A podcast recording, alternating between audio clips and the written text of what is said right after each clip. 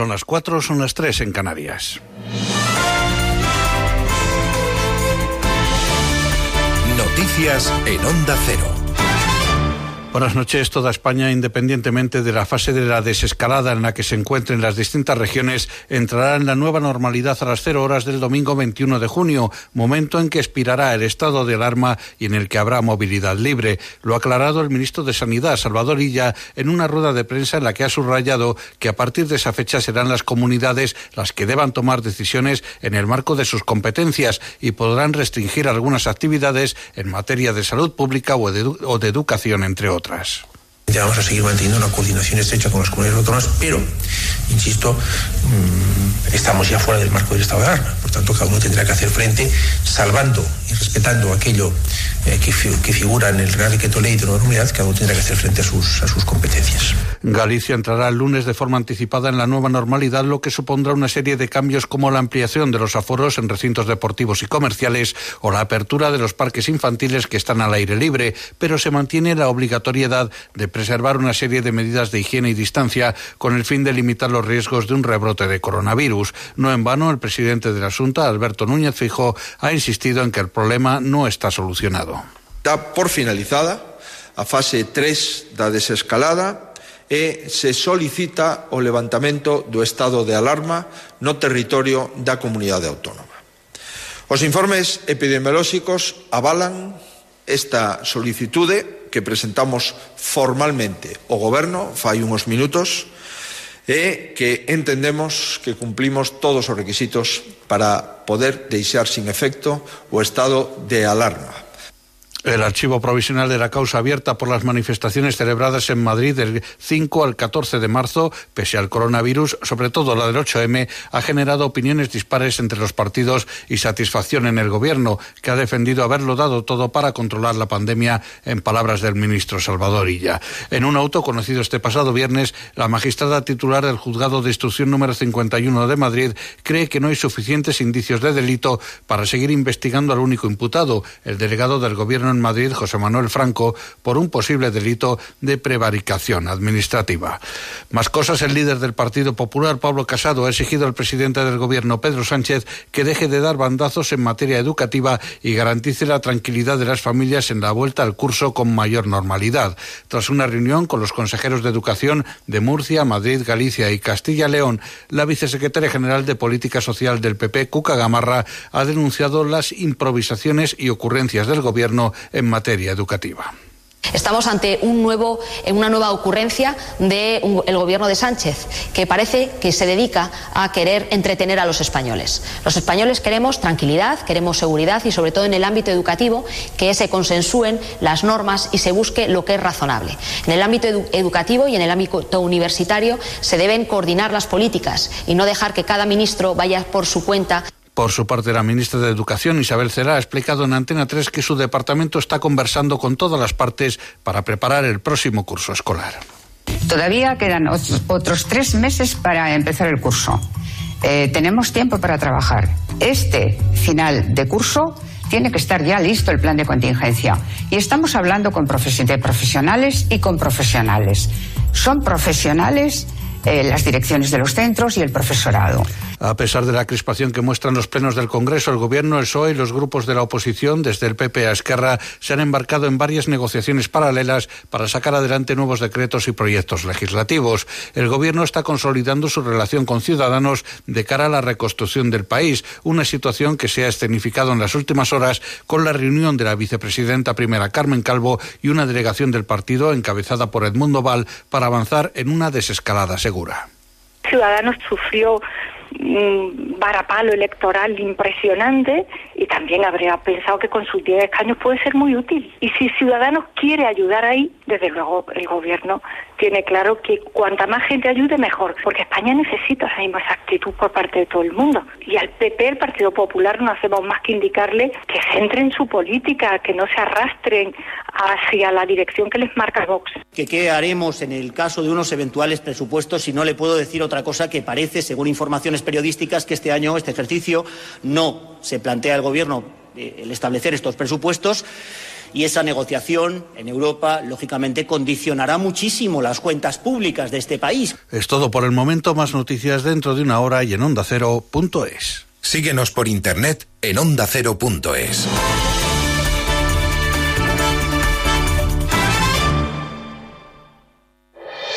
Este sábado desde las 4 regresan las tardes de fútbol con Radio Estadio. Una tarde como las de antes, con goles y emoción. Una tarde para animar y celebrar. Ya había ganas de liga. Celta Villarreal, Leganés Valladolid y Mallorca Barcelona. Y atención especial a la segunda división. Este sábado desde las 4 de la tarde, la liga se juega en Radio Estadio, con Antonio Esteba y Javier Ruiz Taboada y el domingo el resto de partidos de la jornada. Te mereces esta radio. Onda Cero, tu radio.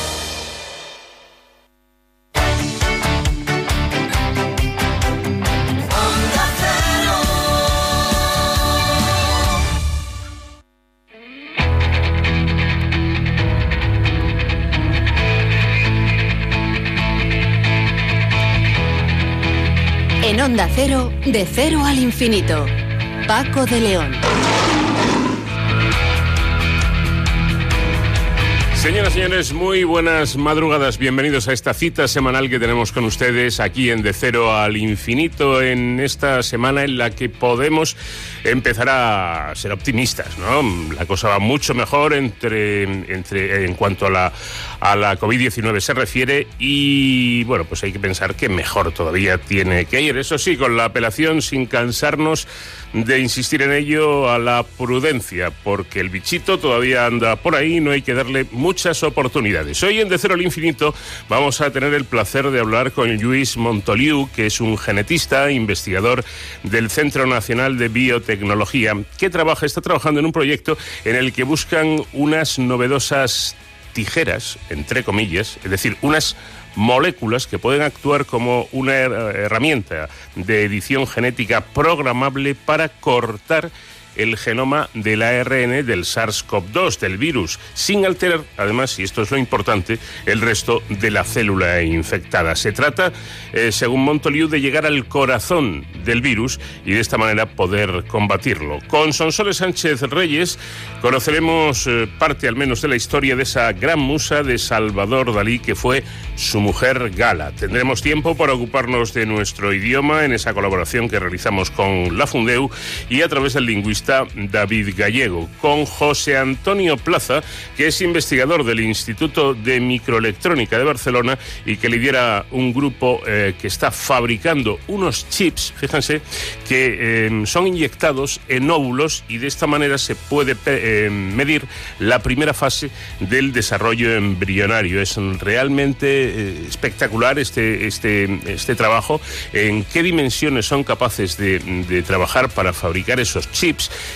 y luego, por si esto fuera poco, ese chip se introduce en el, en el óvulo con la misma técnica que la fecundación in vitro, es decir, rompiendo la membrana del óvulo con una pipeta y dejando en este caso no el espermatozoide, sino ese chip.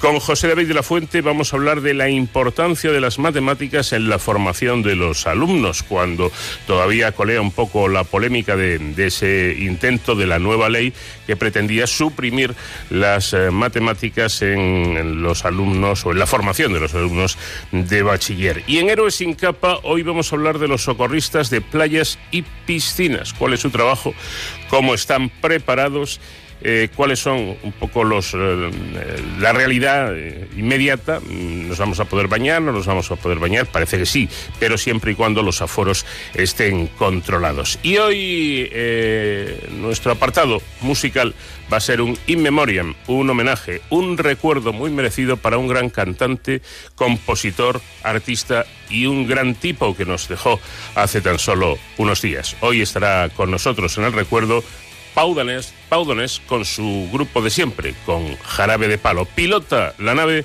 en esta ocasión el comandante David Fernández.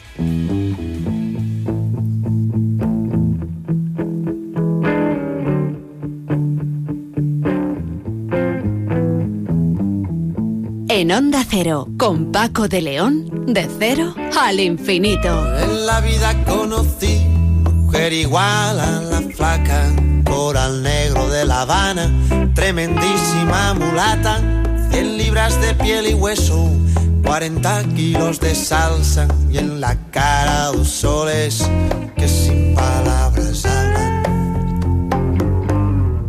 que sin palabras hablan.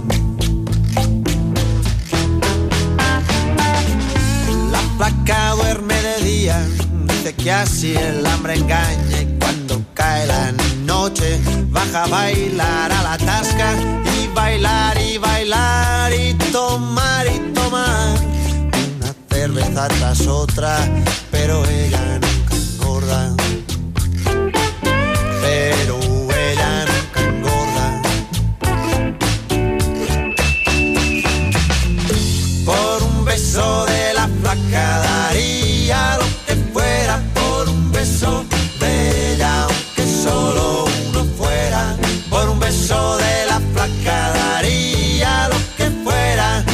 de aunque solo uno fuera.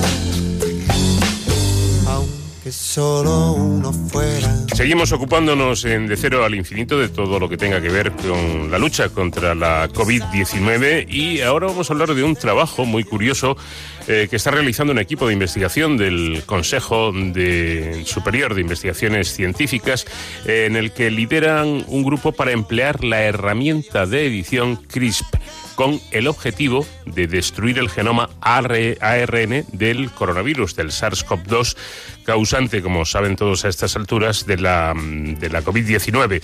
Eh, se trata, atención, de usar las tijeras moleculares CRISP para acabar directamente eh, en el corazón de, del coronavirus y con su genoma ARN. Se trata precisamente de destruirlo. Yo sé que esto suena eh, bastante de película de ciencia ficción y, por eso eh, voy a saludar ya inmediatamente para que sea él quien nos lo explique a Luis Montoliu, eh, que es investigador del Centro Nacional de Biotecnología CNB CSIC.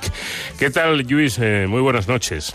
Buenas noches, Paco, ¿cómo estás? En primer lugar, eh, me gustaría que, que, nos explicara a, todos eh, qué, qué, son estos, eh, estos, estas herramientas llamadas CRIPS. Bueno, estas herramientas hay que, hay que recordar que fueron descubiertas por un investigador español, por Francis Mojica, microbiólogo de la Universidad de Alicante. Uh -huh. Él las descubrió en bacterias y curiosamente en bacterias sirven, le sirven a las bacterias para defenderse de los virus que las acechan. Uh -huh. Luego nosotros las hemos usado para editar genes de cualquier organismo. Y esto es lo que habitualmente se conoce de estas herramientas CRISPR, que son capaces de cambiar cualquier gen de cualquier animal, de cualquier planta, incluso pues de seres humanos. Y esto lo hacen porque son capaces de cortar el ADN, el ADN que es el material genético que tenemos nosotros. Lo que pasa que a medida que van pasando los años vamos descubriendo nuevas variantes CRISPR y una de las últimas que hemos conocido es una que se llama Cas13D, D de Dinamarca. Mm. Y esta tiene la particularidad de que no corta ADN, sino que corta ARN y el ARN es justamente el material genético que tiene el coronavirus este que tantos dolores de cabeza nos está causando. Uh -huh. Y entonces pensamos, vamos a utilizar esta nueva CRISPR, esta Cas13D, vamos a dirigirla a las células que está infectando este coronavirus y vamos a hacer que corte su genoma. Claro, si cortamos su genoma, lo destruimos y ese virus ya no puede replicarse, ya no puede volver a causar más daño. Esto que aparentemente pues parece algo relativamente sencillo, pues es lo que escribimos y es lo que planteamos como proyecto y ha sido financiado pues por la plataforma de salud global del CSIC. Hay que recordar que nos financiamos gracias a donaciones de empresas y de particulares. Esto no es dinero público, es dinero privado. Estamos pues enormemente agradecidos a todas las personas que han hecho esto posible. Este es un proyecto que es colaborativo, en el cual aparecen pues investigadores del Centro Andaluz de Biología del Desarrollo, de nuestro centro, del CNB y del Ciber de Enfermedades Raras del Instituto de Salud Carlos III. Eh, desde luego es eh, muy importante subrayar esto que está diciendo el profesor Montoliu, porque eh, el dinero público, evidentemente, aunque se, se podría y se debería invertir mm, mucho más en ciencia, pero no es suficiente. Llega un momento en el que hay que recurrir a, empresas, a, firmas, a, patrocinadores, por así decirlo, ¿para qué? Para que estos investigadores puedan eh, llevar a cabo sus, investigaciones y, sus trabajos. Por eso es muy importante. Yo creo, profesor, que, que por ahí debe ir un poco el futuro, ¿no? Quizá en España todavía hace falta un poquito de empujón a, esta cultura de decir, no, no, que las, eh, que las eh, inversiones sean también privadas, que, que van a ser muy bienvenidas, ¿no? Eso es, eso es extraordinariamente importante porque España no tenemos cultura de patrocinio y en particular no tenemos cultura de mecenazgo. El mecenazgo es algo importantísimo en muchos países de nuestro entorno. Claro que la ciencia necesita un aporte público y cuanto más mejor y tiene que ser un impulso decidido, pero necesita esa, esa aportación pública, necesita también de la colaboración privada. Y esas donaciones tienen que estar pues eh, no solamente no, no, ser solamente posibles, sino que ser pues fiscalmente interesantes a quienes donan dinero. Quienes donan dinero tienen que saber que ese dinero que donan, pues una parte de ese dinero se lo pueden deducir de los impuestos porque de hecho ya están contribuyendo mm. al desarrollo del país, ¿no? Y esto es algo muy importante que yo creo que a medida que vayamos evolucionando iremos incrementando. Yo creo que una de las eh, buenas noticias, de las pocas buenas noticias que nos deja esta pandemia tan desastrosa del coronavirus, del SARS-CoV-2, precisamente es la aparición de estos, de estos mecenas, de estos patrocinadores. El hecho de que por ejemplo, en el CSIC más de 10 millones de euros se hayan recaudado de diferentes empresas y sobre todo también de ciudadanos particulares. Algunos de ellos han donado pues 100 euros o 150 euros, otros han donado cantidades mucho más significativas, pero todas son bien recibidas y todas son agradecidas para colaborar en la investigación. Y para acabar con este capítulo, que, insisto, mm, me gusta hablar de él porque por lo que oigo a investigadores como Luis Montoliu, es muy, muy importante, tanto que puede llegar a ser fundamental. Eh, profesor, eh, quitar esa mala prensa, porque es que no solamente no hay cultura, como estábamos diciendo, del mecenazgo, del patrocinio, sino que está casi como mal visto, ¿no? Que, empresas privadas eh, que tengan su actividad mm, profesional en el campo que sea, pues puedan donar, ¿no? Parece que hay gente que es reticente a esto. Yo creo que es justamente lo contrario. Yo creo que la imagen pública de las empresas en muchos países de nuestro entorno, a los cuales quisiéramos parecernos, pues se ve mejorado mm. porque muestran al resto de la sociedad que parte de los beneficios que puedan tener legítimamente por el resultado de sus servicios o de los productos que venden, pues los destinan, los retornan a la sociedad.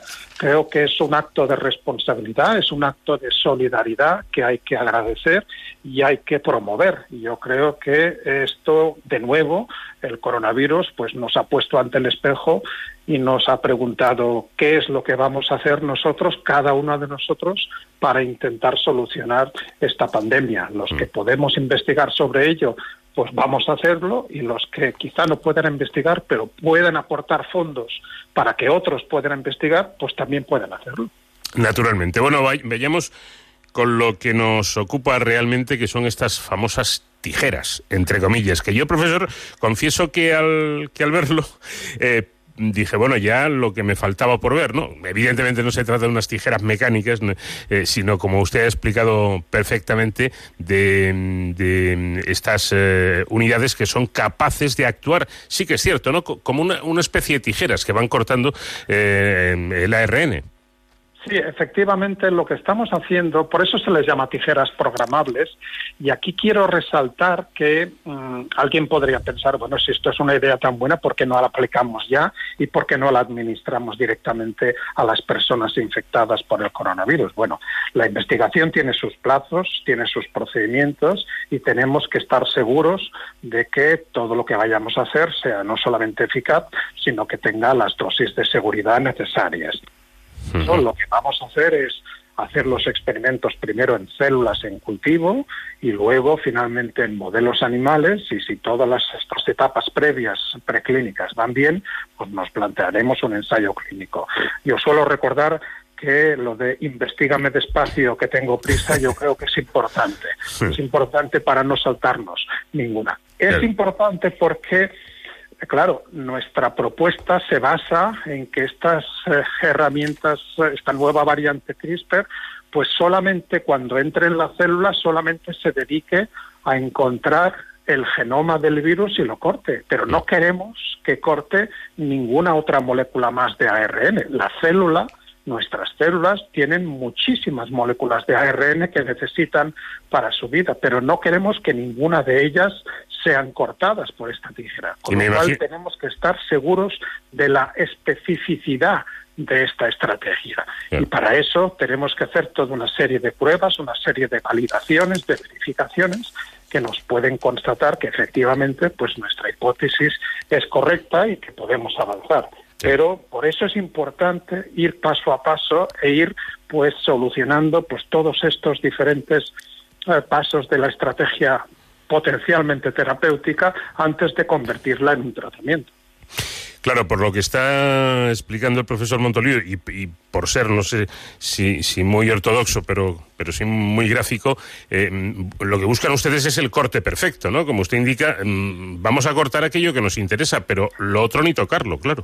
Ah, exactamente. No queremos que hayan efectos secundarios, no queremos que esta tijera que ya sabemos que es específica por una serie de evidencias experimentales previas que tenemos, pero no nos basta con esto, tenemos que, eh, verificarlo, tenemos que constatarlo.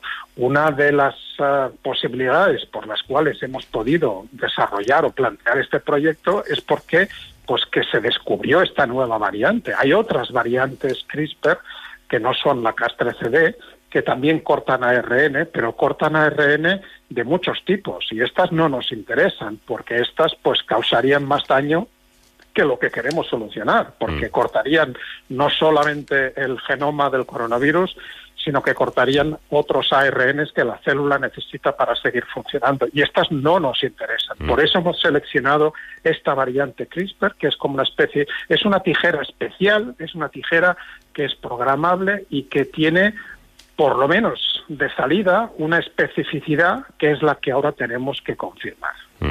La clave, para ver si me he enterado yo bien, profesor, es que estas tijeras se programen para el fin eh, eh, para el que ustedes las quieren utilizar. Claro, exactamente. La clave eh, las llamamos programables porque podemos engancharlas, estas tijeras, a unas guías y le podemos decir, ve al genoma del coronavirus, encuéntralo y córtalo. Y estas guías son complementarias al genoma del coronavirus, por eso solamente va a cortar el genoma del coronavirus. Alguien habrá oído noticias que es, salen en los medios de comunicación que el coronavirus está cambiando, que está mutando, que hay diferentes eh, cambios y esto puede hacerte pensar que, que probablemente nuestra estrategia puede tener problemas, porque claro, si resulta que la guía que utilizamos eh, es contra una parte del genoma del coronavirus que va a cambiar, pues es posible que no lo encuentre y es posible que no lo corte. Precisamente para esto, lo que hemos hecho nosotros ha sido escoger las zonas del coronavirus que son constantes. Mm. No todo el genoma, son 30.000 letras lo que tiene el genoma del coronavirus, no todas estas 30.000 letras varían por igual. Hay unas zonas que varían mucho y otras que no varían apenas nada porque cuando varían el coronavirus desaparece, no puede sobrevivir a esas variaciones. Y contra esas zonas constantes es contra las cuales hemos nosotros seleccionado las guías que van a dirigir esta tijera para cortar específicamente. Esto nos servirá para cortar cualquier tipo de coronavirus, da igual que haya mutado, da igual que haya variado. Claro, este trabajo que también y con tanta naturalidad nos está eh, contando y explicando el profesor Montoliu eh, es tremendamente complejo, ¿no? Tanto que, se necesita profesor de un equipo multidisciplinar y ustedes han juntado, si me permite el símil, sin intentar frivolizar, por supuesto, al Madrid aquel de los Galácticos, ¿no? vaya equipazo que han formado, ¿no? Pues eh, bueno, no sé si somos galácticos o no, pero lo, pero lo importante es, resaltar lo que, lo que dices eh, muy sabiamente, es la multidisciplinariedad. Porque yo, por ejemplo, yo si algo sé de ciencia, pues sé un poco de genética. Yo soy genetista, pero no soy virólogo. En cambio, Dolores Rodríguez, que es una, una, de las eh, miembros del, del, equipo, ella es viróloga y lleva toda la vida trabajando con coronavirus, con lo cual ella es la que nos va a aportar el conocimiento de virología que nos falta.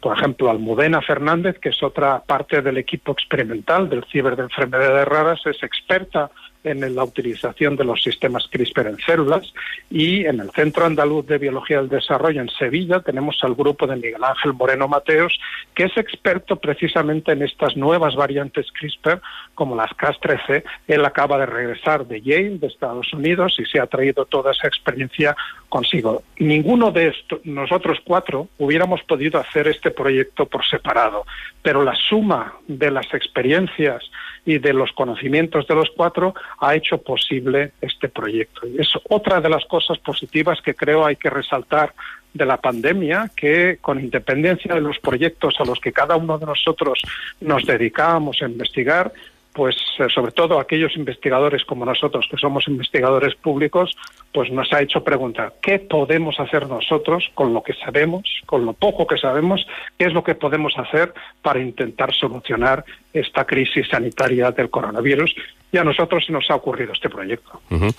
Y muy interesante, sin, sin duda. Lo que ocurre es que alguien puede pensar seguramente desde, desde la ignorancia de, de, los que no somos expertos, y bueno, todas estas cosas que se están haciendo ahora, todos estos proyectos de investigación tan interesantes que, ojo, a los que todavía queda tiempo de, de desarrollo, da la sensación, profesor, que llegan tarde, ¿no? Es decir, bueno, y, y, ahora que ya parece que esto se va solucionando, que lo del virus eh, parece que, que va remitiendo, ¿Para qué sirve todo esto? Pues a mí se me ocurre pensar, y corríjame usted si me equivoco, eh, que primero la crisis en sí no, no, ha sido, no ha sido vencida todavía, el propio virus no ha sido vencido, y que luego este tipo de investigaciones eh, seguramente puedan servir para, para otras epidemias, otras pandemias, otras eh, circunstancias sanitarias complicadas.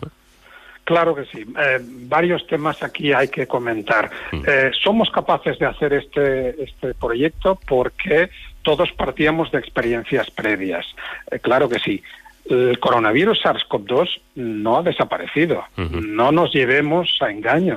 El coronavirus sigue estando con nosotros. Tenemos que seguir respetando el distancia, la distancia social, la, la higiene de las manos, el no tocarnos la cara, etcétera. Y esto va, ha venido para quedarse porque mientras no tengamos vacuna ni ningún tratamiento aprobado para el coronavirus, pues todos somos susceptibles de ser infectados. Con lo cual, para empezar, esto todavía no está solucionado. Afortunadamente tenemos menos infectados y menos fallecidos, pero no está solucionado ni mucho menos. Pero es que además, esta estrategia de utilizar tijeras para cortar el genoma de los virus pues es que no solamente va a servir para el coronavirus, sino que puede servir para otros virus que también tienen su genoma de ARN. Y hay un virus muy conocido por todos nosotros que también tiene ese mismo genoma, que es el virus de la gripe.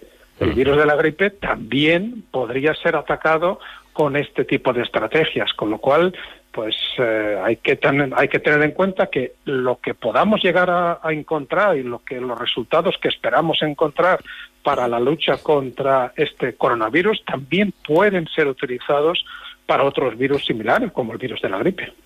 Es curioso porque yo estoy aprendiendo algo que, bueno, más o menos tenía idea, pero lo, estoy comprobando con, con, esta, con esta pandemia, y es la relación que existe. La, la ciencia es un poco como la matemática, ¿no? Casi todo va engarzado, enganchado, cuando menos tiene algún tipo de conexión, porque eh, usted nos está hablando de esto, pero es que la semana pasada hablábamos con el investigador del Centro Margarita Salas, Fernando Díaz, que es un experto en el, estudio oncológico, y nos decía, eh, bueno, es que yo de coronavirus sé lo justito, dice, pero de investigación eh, oncológica sí, y entonces estaban trabajando en un proyecto muy interesante en el que se trata de ver cómo el coronavirus se va transmitiendo a través de las células. Y dice, y esto es parecido, o similar a lo que hace el cáncer. Utiliza la misma técnica, ¿no?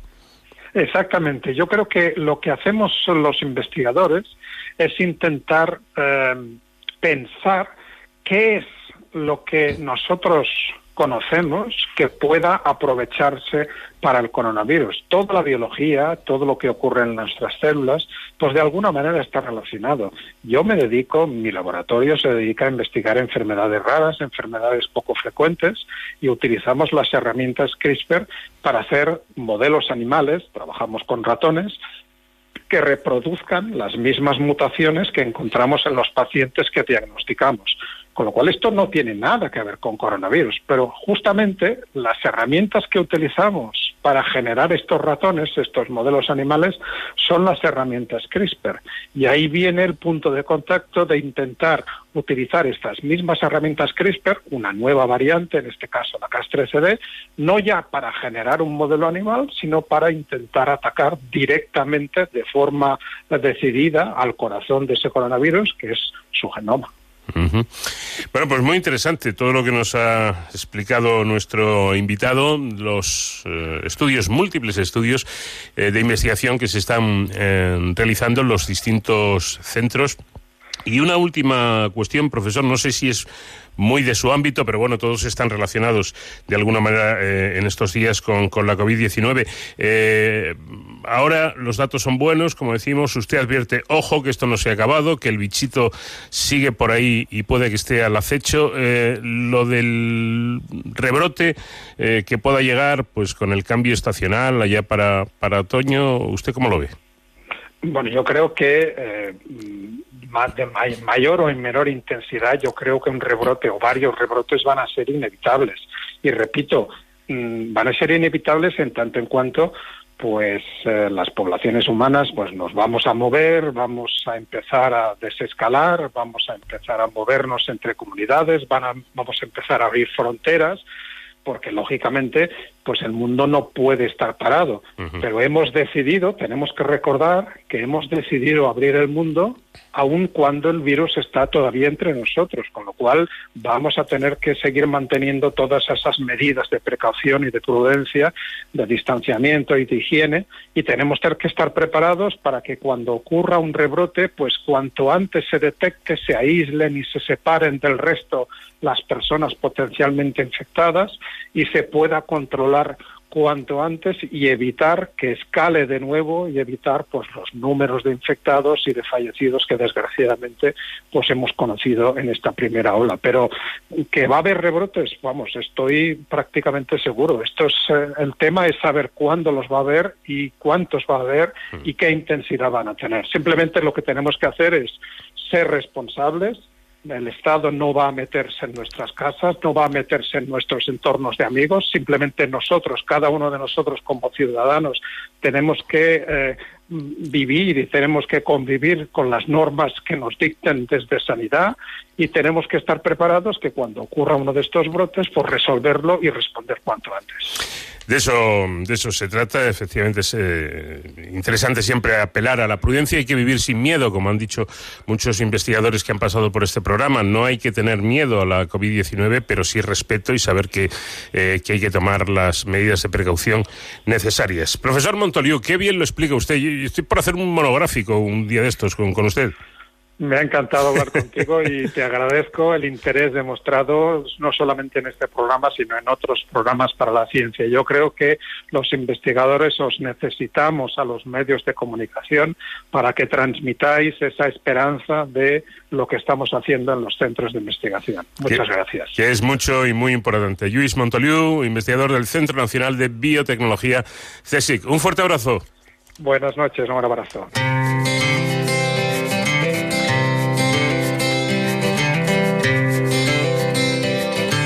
En Onda Cero, de cero al infinito. Que el blanco sea blanco, que el negro sea negro, que uno y uno sean dos, porque exactos son los números. Depende. Y aquí estamos de prestado, que hoy el cielo está nublado. Uno nace y luego muere, y este cuento se ha acabado depende, depende, de qué depende, de según cómo se mire, todo depende, depende, ¿De qué depende? De según cómo se mire, todo depende.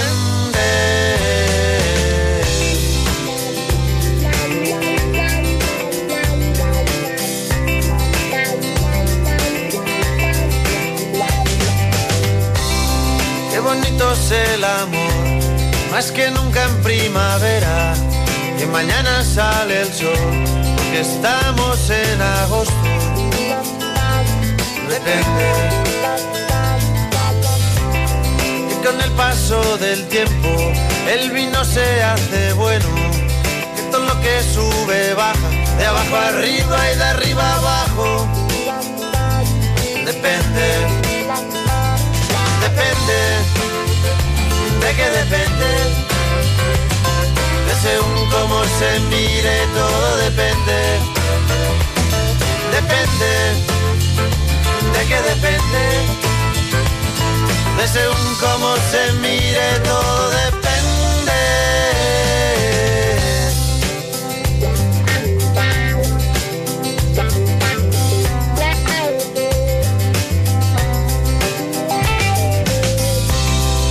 No has conocido a nadie que te bese como yo, que no hay otro hombre en tu vida que de ti se beneficie. Depende. Y si quiere decir sí, cada vez que abres la boca, que te hace muy feliz, que sea el día de tu boda. Depende.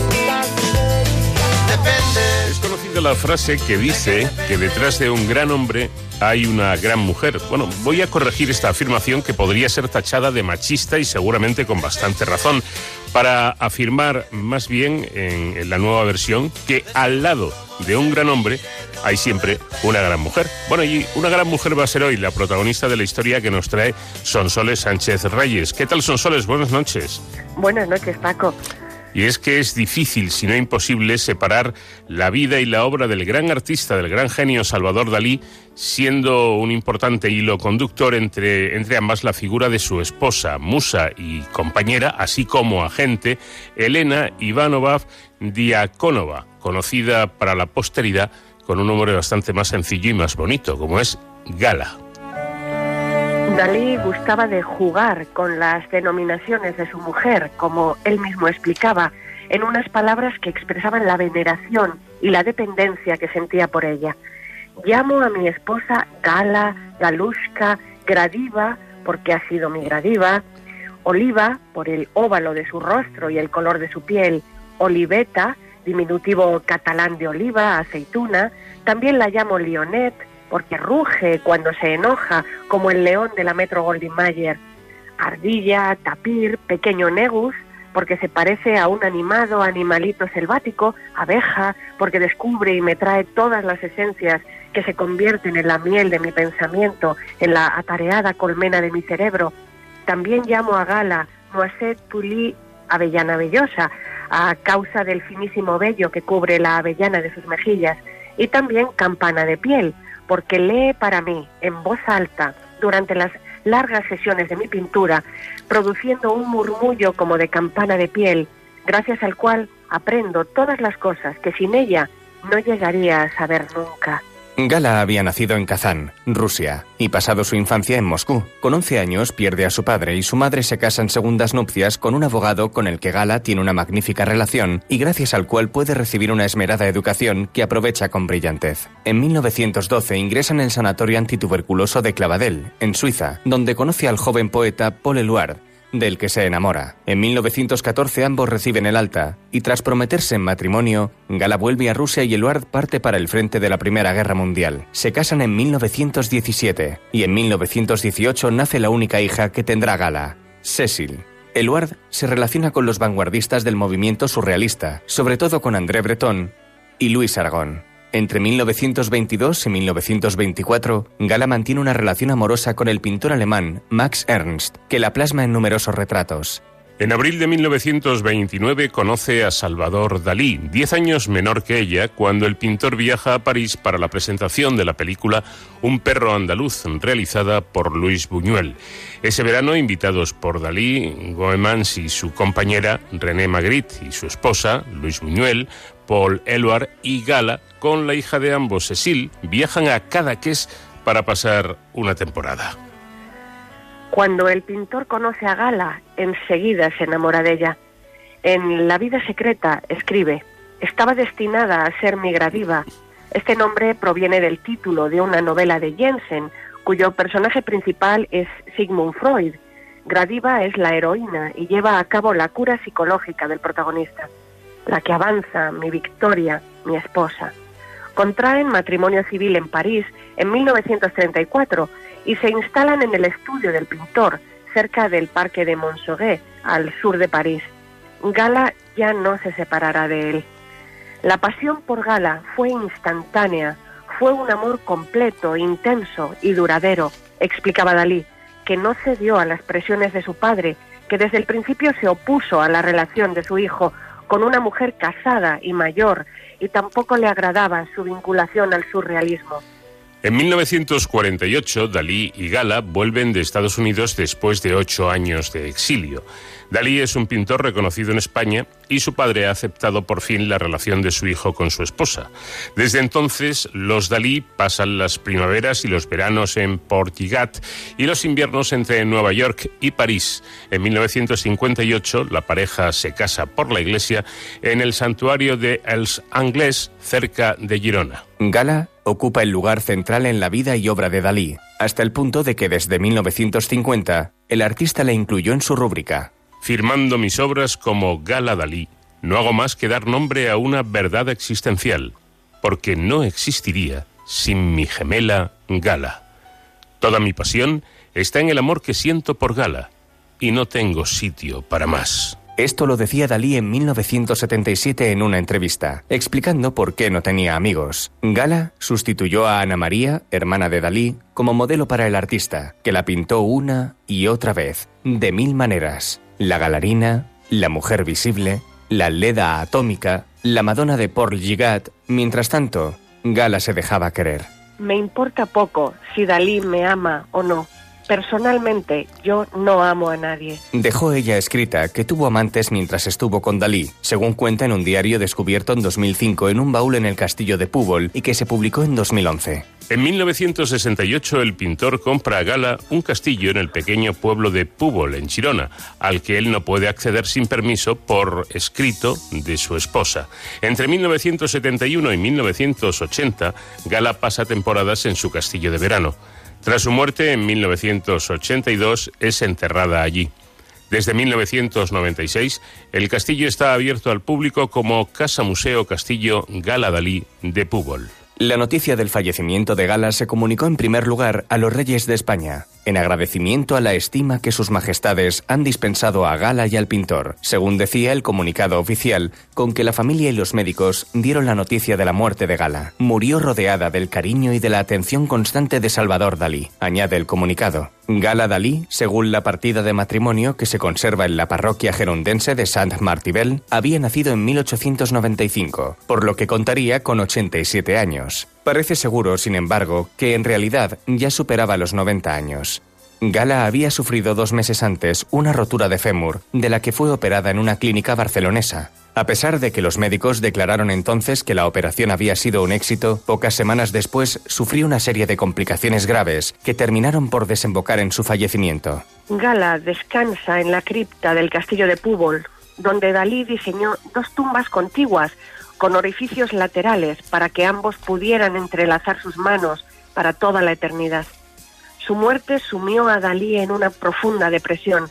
Se abandonó, no quería ingerir alimento y se encerró en el castillo hasta que en 1984 un incendio le provocó graves heridas y le obligó a cambiar su residencia. A partir de entonces, en la Torre Galatea del Teatro Museo de Figueras, hasta su muerte en 1989. En sus últimos días, el artista cambió de opinión y dispuso ser enterrado en su teatro museo. Alrededor de 40 kilómetros separan a Gala y Dalí para siempre, pero sus biografías comparten un idéntico destino para la posteridad. Pues aquí está la historia de un amor que fue básicamente lo que vivieron estas dos personas, eh, tanto Salvador Dalí como Gala, mujer son soles de carácter. No me extraña que hiciera la comparación con el León de la Metro, ¿eh? Hombre, y además el pedirle permiso por escrito, esto y tendría que ser por triplicado y con una póliza. Increíble. Bueno, pues historias que nos trae cada semana que tienen que ver eh, precisamente con situaciones y, relatos históricos. Eh, nuestra colaboradora Sonsoles Sánchez Reyes, te agradezco como, como siempre tu presencia y hasta la próxima semana. Hasta la próxima. Un abrazo grande.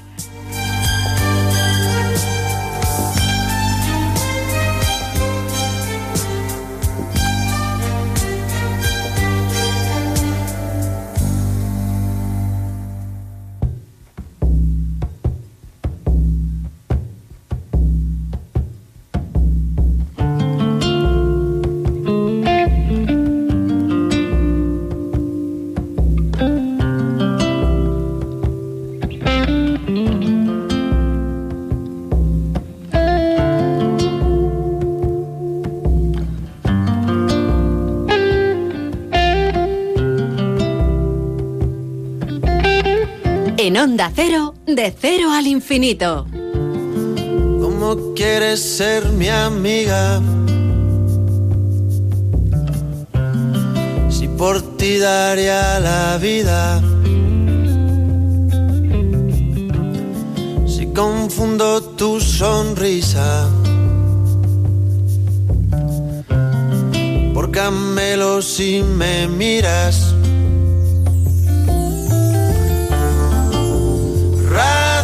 razón y piel. Difícil mezcla. Agua y sed. Serio problema. ¿Cómo quieres ser mi amiga?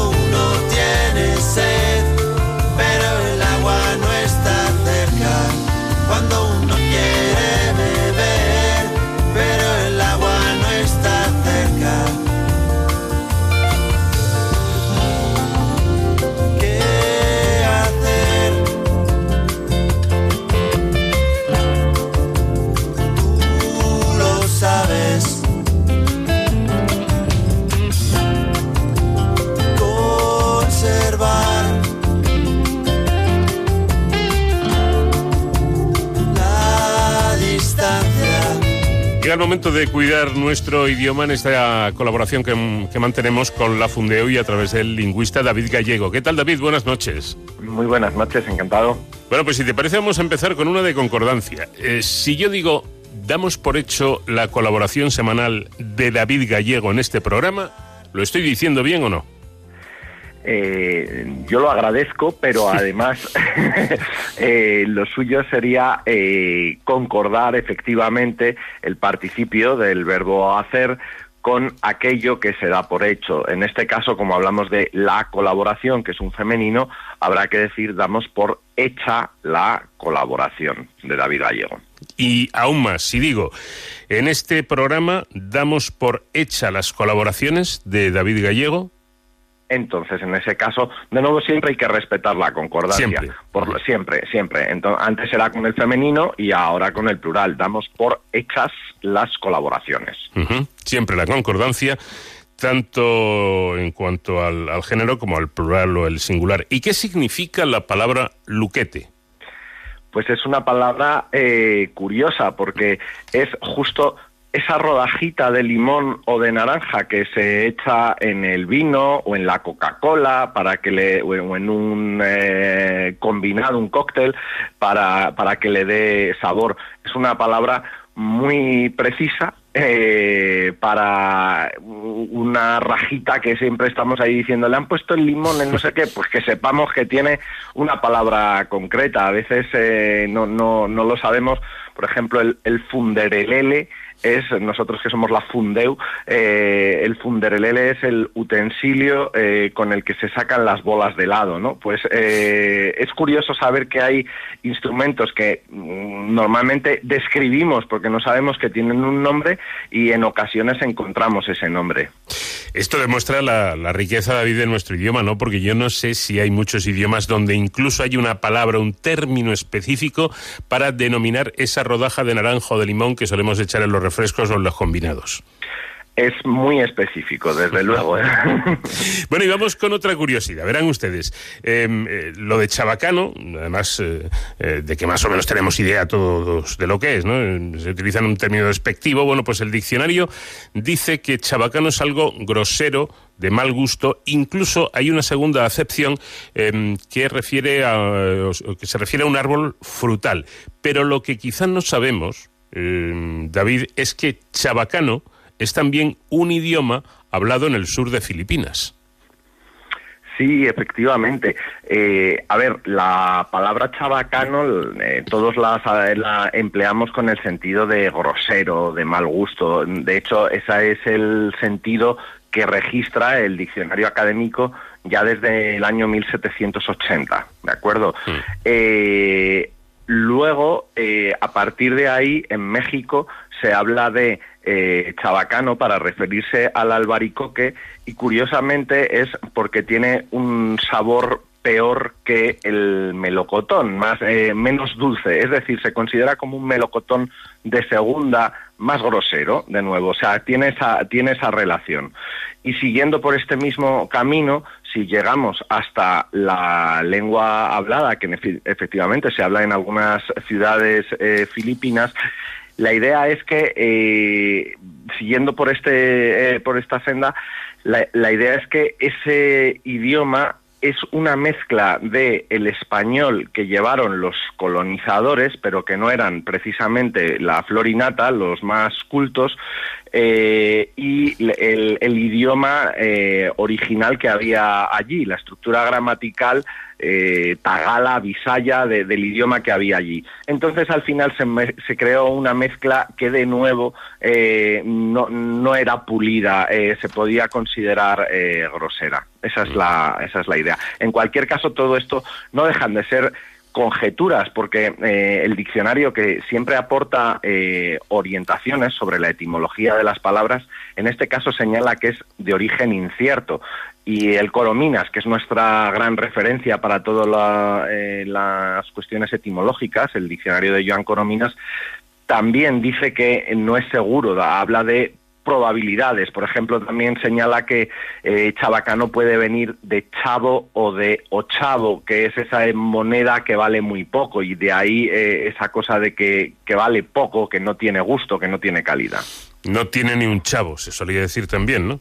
Ah, efectivamente. Al que anda directamente tieso de, de dinero. Bueno, vamos a cambiar. Es muy periodístico eh, lo del término off the record. Incluso, incluso va más allá del periodismo. Es una expresión que ya se utiliza socialmente para referirnos a algo que te han dicho, de lo que te has enterado, eh, porque alguien te lo ha dicho directamente, pero te lo dice para para que lo sepas y para que no lo hagas público. Eh, Esto es, eh, es eh, conocido. Pero, ¿con qué expresión, David, en español podríamos evitar lo de off the record, el anglicismo en sí?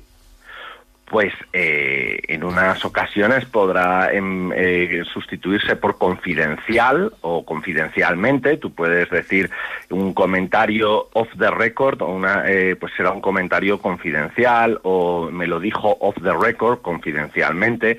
Incluso a veces se emplea como un sustantivo, un off the record, pues un pacto de confidencialidad, un comentario. O también a veces a micrófono cerrado, decir algo a micrófono cerrado o extraoficialmente. Hay distintas eh, alternativas en español para reemplazar este, este anglicismo que creo, creo que en periodismo en sentido estricto se emplea de una forma muy específica eh, y que y como que hay distintos mm, grados, ¿no? Que a veces te cuentan algo extraoficialmente y no puedes citar la fuente, pero te dejan tirar del hilo y otras veces simplemente te lo cuentan, no puedes ni tirar del hilo, pero para que sepas el contexto en el que se van a producir las noticias, ¿no?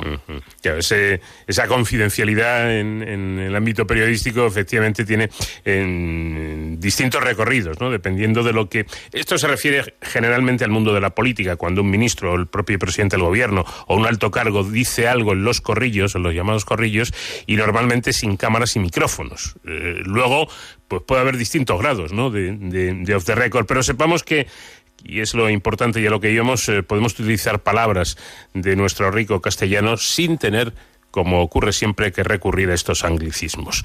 Bueno, no hace mucho alguien en un intento de elogio me dijo que yo vocabulizo muy bien. Bueno, yo siempre he pensado que lo que hago, o al menos lo que intento, es vocalizar, no vocabulizar. Pero ¿existe el verbo vocabulizar?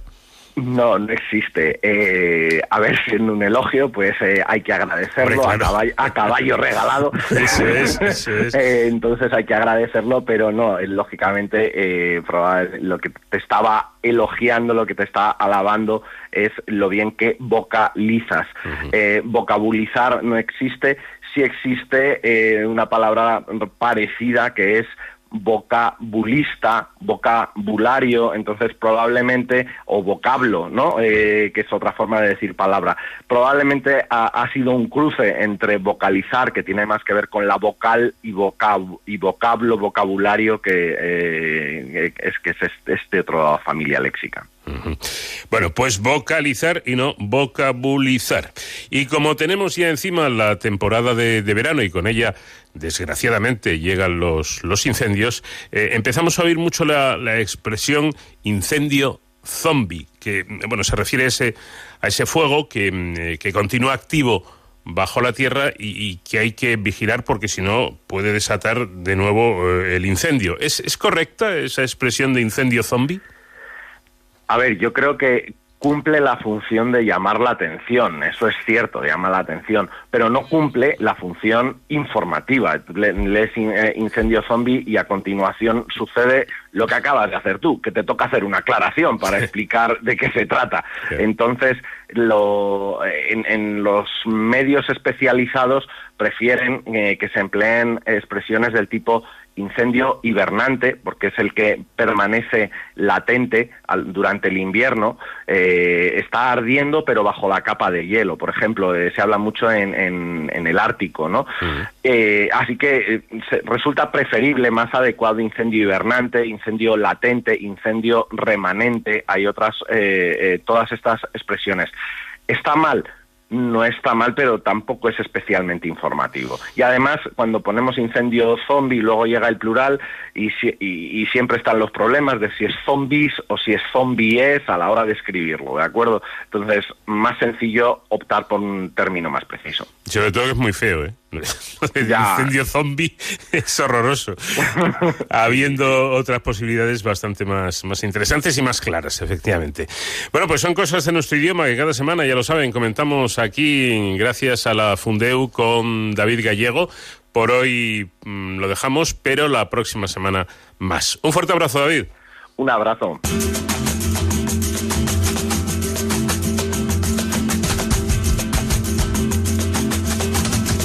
De cero al infinito. menos es más, polos opuestos que nunca se... Terminamos aquí en la primera hora de nuestro programa, pero todavía nos quedan otros oh, cuantos minutos por compartir con ustedes. Será después de la información nacional e internacional. los que se oyen pero no se escuchan.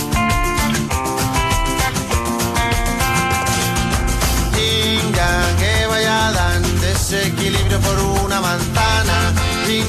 bastos o espadas, palos opuestos en una baraja. Yin-yang, salir o entrar en un laberinto lleno de puertas. Yin-yang, delante o detrás, los que se buscan pero no se encuentran. ¿Cómo vas? ¿Cómo lo ves? Tu veleta y la mía señalan rumbos distintos. ¿Cómo vas? ¿Cómo lo ves? Tu maleta y la mía viajan en vuelos distintos.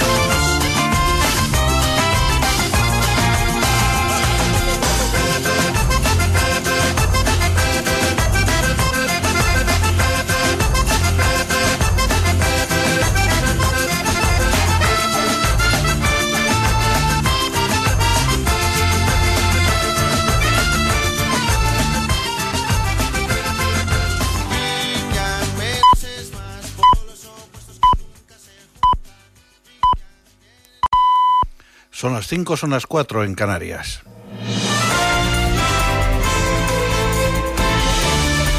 Noticias en Onda Cero. Buenas noches. La Comunidad de Madrid ha manifestado al ministro de Sanidad, Salvador Illa, su gran preocupación por la reapertura de los aeropuertos y solicita limitaciones en función de la situación epidemiológica de los países de procedencia. Ante las dudas planteadas por todas las autonomías que, como Madrid, permanecen en fase 2 o con unidades territoriales en ese nivel de desescalada, el ministro ha aclarado que el día 21 pasan todas directamente a la nueva normalidad.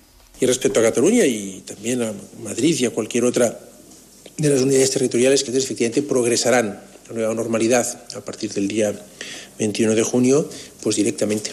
Eh, es así, progresarán sin pasar por la, por la fase 3, como ya hemos eh, explicado en algún otro momento. El área de partos del Hospital de Basurto de Bilbao ha sido clausurada tras detectarse un caso positivo de coronavirus en una mujer que en el momento de su ingreso había dado negativo en una PCR, según ha confirmado la consejera de salud del gobierno vasco, Nekane Murga. Murga ha precisado que esta mujer ingresó hace siete días y aunque inicialmente no dio positivo en COVID-19, en una prueba posterior se ha conf- confirmado el contagio. Hay nuevos casos, sí, pero se localizan gracias a un cribado precoz y estamos tomando las medidas de aislamiento y seguimiento adecuadas. En cualquier caso, tenemos que ser muy prudentes y esperar a ver qué sucede en los próximos días. El delegado del Gobierno en Madrid, José Manuel Franco, ha afirmado que siempre ha trabajado con arreglo a la ley y con el único objetivo de preservar los derechos de los ciudadanos, tras conocerse que la jueza ha dictado el sobreseimiento provisional de la causa contra él por la manifestación del 8M. El delegado ha agradecido enormemente el apoyo y el cariño recibido en sus primeras palabras tras la decisión de la titular del Juzgado de Instrucción número 51 de Madrid, Carmen Rodríguez Medel, de dictar el archivo de la causa dos días después de que Franco declarase como investigado en Plaza de Castilla. Desde la oposición, el vicesecretario de Comunicación del Partido Popular, Pablo Montesinos, ha recalcado que su partido respeta el archivo de la causa, pero respetar las resoluciones judiciales es compatible con exigir responsabilidades políticas. Y es que el Partido Popular siempre, siempre respeta todas las decisiones judiciales y no incluye ni un solo matiz más. Respeto a las decisiones judiciales porque creemos en la separación de poderes y en el Estado de Derecho. Pero respetar las resoluciones judiciales es compatible con exigir responsabilidades políticas.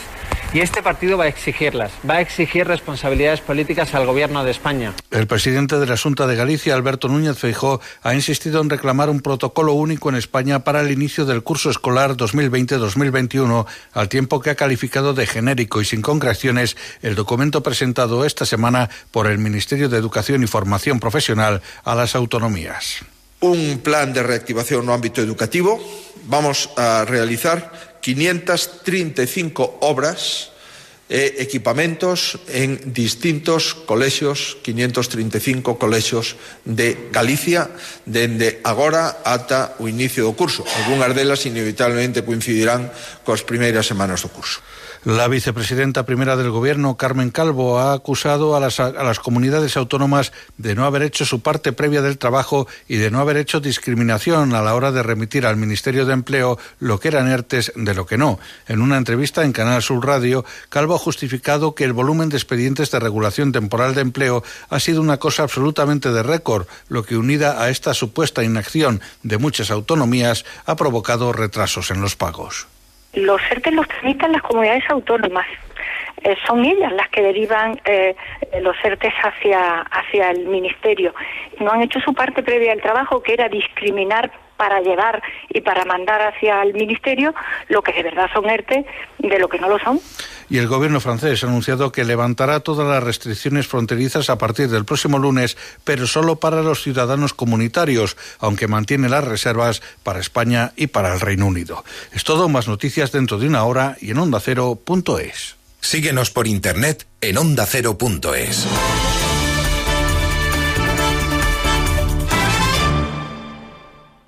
Facebook, Twitter, YouTube, hay más de un medio para que nos sigas. ¿Cuál te gusta más?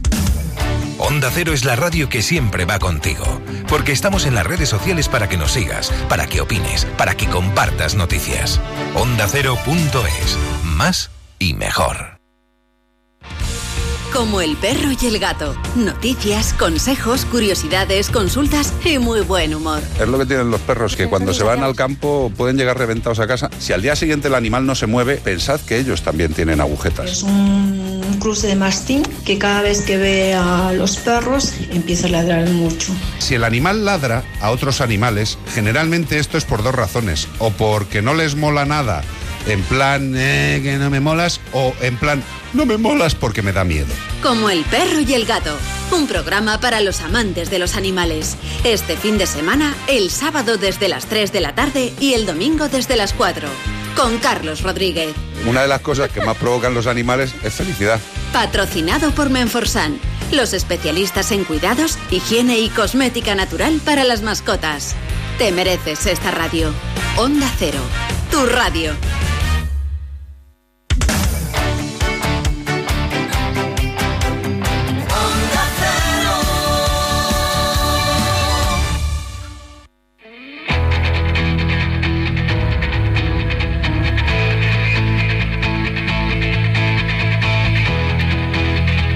Onda Cero, de cero al infinito. Paco de León. En esta segunda hora de Cero al Infinito tenemos todavía mucho que compartir con ustedes. Por ejemplo, hablar con el investigador del Instituto de Microelectrónica de Barcelona, José Antonio Plaza, que nos va a hablar de un interesante estudio en el que pretenden fabricar chips que van a ser inyectados en los óvulos para medir de esta forma la primera fase del desarrollo embrionario. Una cita con el profesor de la Fuente que nos hablará de la importancia de las matemáticas en el sistema educativo español dentro de la formación de alumnos, bueno, dentro del sistema educativo español y mundial. Y en Héroes sin capa vamos a hablar de los socorristas de playas y piscinas. Seguiremos disfrutando de la música que a modo de homenaje estamos escuchando hoy, la de Jarabe de Palo y la de su líder, Pau Donés.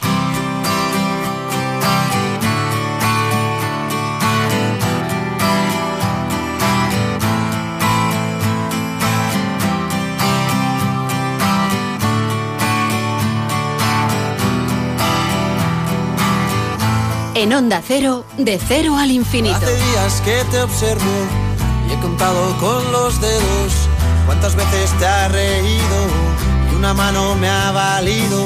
Hace días que me fijo, no sé qué guardas ahí dentro y a juzgar por lo que veo. Nada bueno, nada bueno.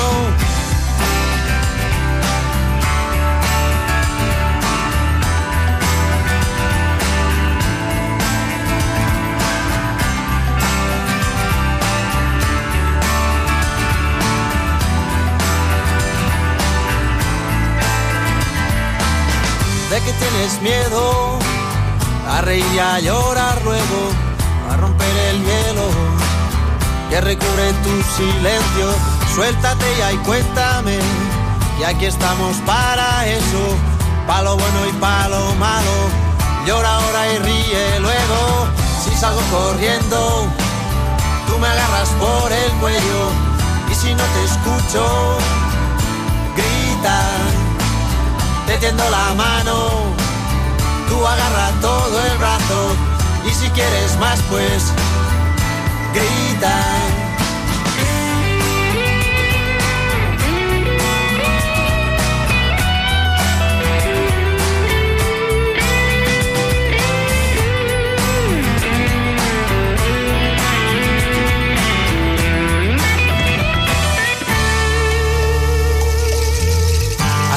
Alguien me dijo cuál era mejor remedio cuando motivo alguno se te iba mundo al suelo. Un equipo de investigadores liderado por el Consejo Superior de Investigaciones Científicas en el Instituto de Microelectrónica de Barcelona ha logrado fabricar unos chips que han introducido dentro de células vivas, concretamente en óvulos, para así detectar los cambios mecánicos que se producen en las etapas tempranas del desarrollo. El trabajo ha sido liderado por el investigador José Antonio Plaza, eh, que ha sido también publicado en las revistas especializadas. Vamos a tratar de conocer qué es esto, porque desde luego la investigación no deja de sorprendernos con asuntos que ya no es que sean de ciencia ficción, es que casi están más allá de la ciencia de la ciencia ficción. José Antonio Plaza, ¿qué tal? Muy buenas noches. Buenas noches. Eh, claro, para ustedes todo esto es muy, muy normal, muy natural, pero para quienes nos interesa y nos atrae la ciencia, pero no somos científicos, realmente nos parecen cosas espectaculares. Sí, la verdad es que sí. La verdad es que si a mí me hubiesen dicho cuando estaba estudiando la carrera que meteríamos chips dentro de células, la verdad es que me, no sé si me lo hubiese creído, ¿no? Claro. Pero bueno, realmente sí, es muy apasionante. Mm, Porque estamos hablando, fíjese, de, eh, por ejemplo, desde hace muchos años, desde que, que existen las, las técnicas de, de embarazo in vitro, donde además las imágenes también son, además de espectaculares, muy bonitas, ¿no? Como meten eh, la pipeta, rompen precisamente la membrana y logran fecundar de manera artificial ese, ese óvulo. Pero es que ahora van más allá. Ya no meten un, un espermatozoide o unos espermatozoides, meten un chip. Sí, bueno, de hecho lo introducimos de la misma manera De la misma que, forma, ¿no? que se introduce el espermatozoide. Y de hecho introducimos el espermatozoide y el, y el chip a la vez. La misma, con la misma pipeta. Porque en realidad, eh, ¿qué pretenden o qué persiguen con, con este trabajo? Em, ver, mm, pero ver en el sentido casi de, de- bueno, casi no real, ver suceder, eh, o, o mejor dicho, saber qué sucede en esos eh, primeros estadios de, de la fecundación. Sí, o sea, y, bueno, históricamente cualquier persona, cualquier persona de audiencia, cuando tiene un problema va al médico y, le- y le dan una medicina que normalmente es una medicina química, ¿no? Que esto va a actuar sobre tu cuerpo y sobre tus y sobre tus células. Lo que los científicos han dado cuenta hace unos años, no, no hace mucho, una década o dos, cada vez está más claro que no solo la química de la célula es importante, sino también es muy importante la, la mecánica, ¿no? La mecánica, o sea, cómo, cómo se doblan, qué fuerzas hay dentro, las propiedades mecánicas que hay interior, cómo cambian, ¿no? Entonces, esto es lo que nosotros hemos estudiado en las primeras etapas de, de fertilización del embrión. Eh, vamos a ver. mm, el asunto es complicado, ¿no? Porque yo le iba a, pe- am, a- a pedir que nos explicara cómo es ese, ese chip. Eh, yo tengo delante las, las, eh, lo Las que imágenes. miden, pero claro que esto a mí no me dice nada. miden Yo te lo apenas. explico, como claro, te lo voy comparando. 22 por 10,5 micrómetros. ¿eh? Sí, Tiene claro. un grosor de 25 nanómetros. Tres veces menor, aquí ya sí que empiezo a enterarme, tres veces menor que este virus famoso que tenemos por aquí pululando ahora, el SARS-CoV-2. Sí, exactamente. Es realmente muy pequeño. O sea, un nanómetro son mil millones de veces más pequeño que un metro. Mil millones de veces, que se dice pronto, pero es muy, muy pequeñito. Y efectivamente, o sea, es, es un chip que de largo mide como la mitad de un cabello humano aproximadamente, pero es muy, muy fino. Para poderse doblar dentro del embrión y nosotros al ver cómo se dobla, intentar de ahí sacar información, ¿no?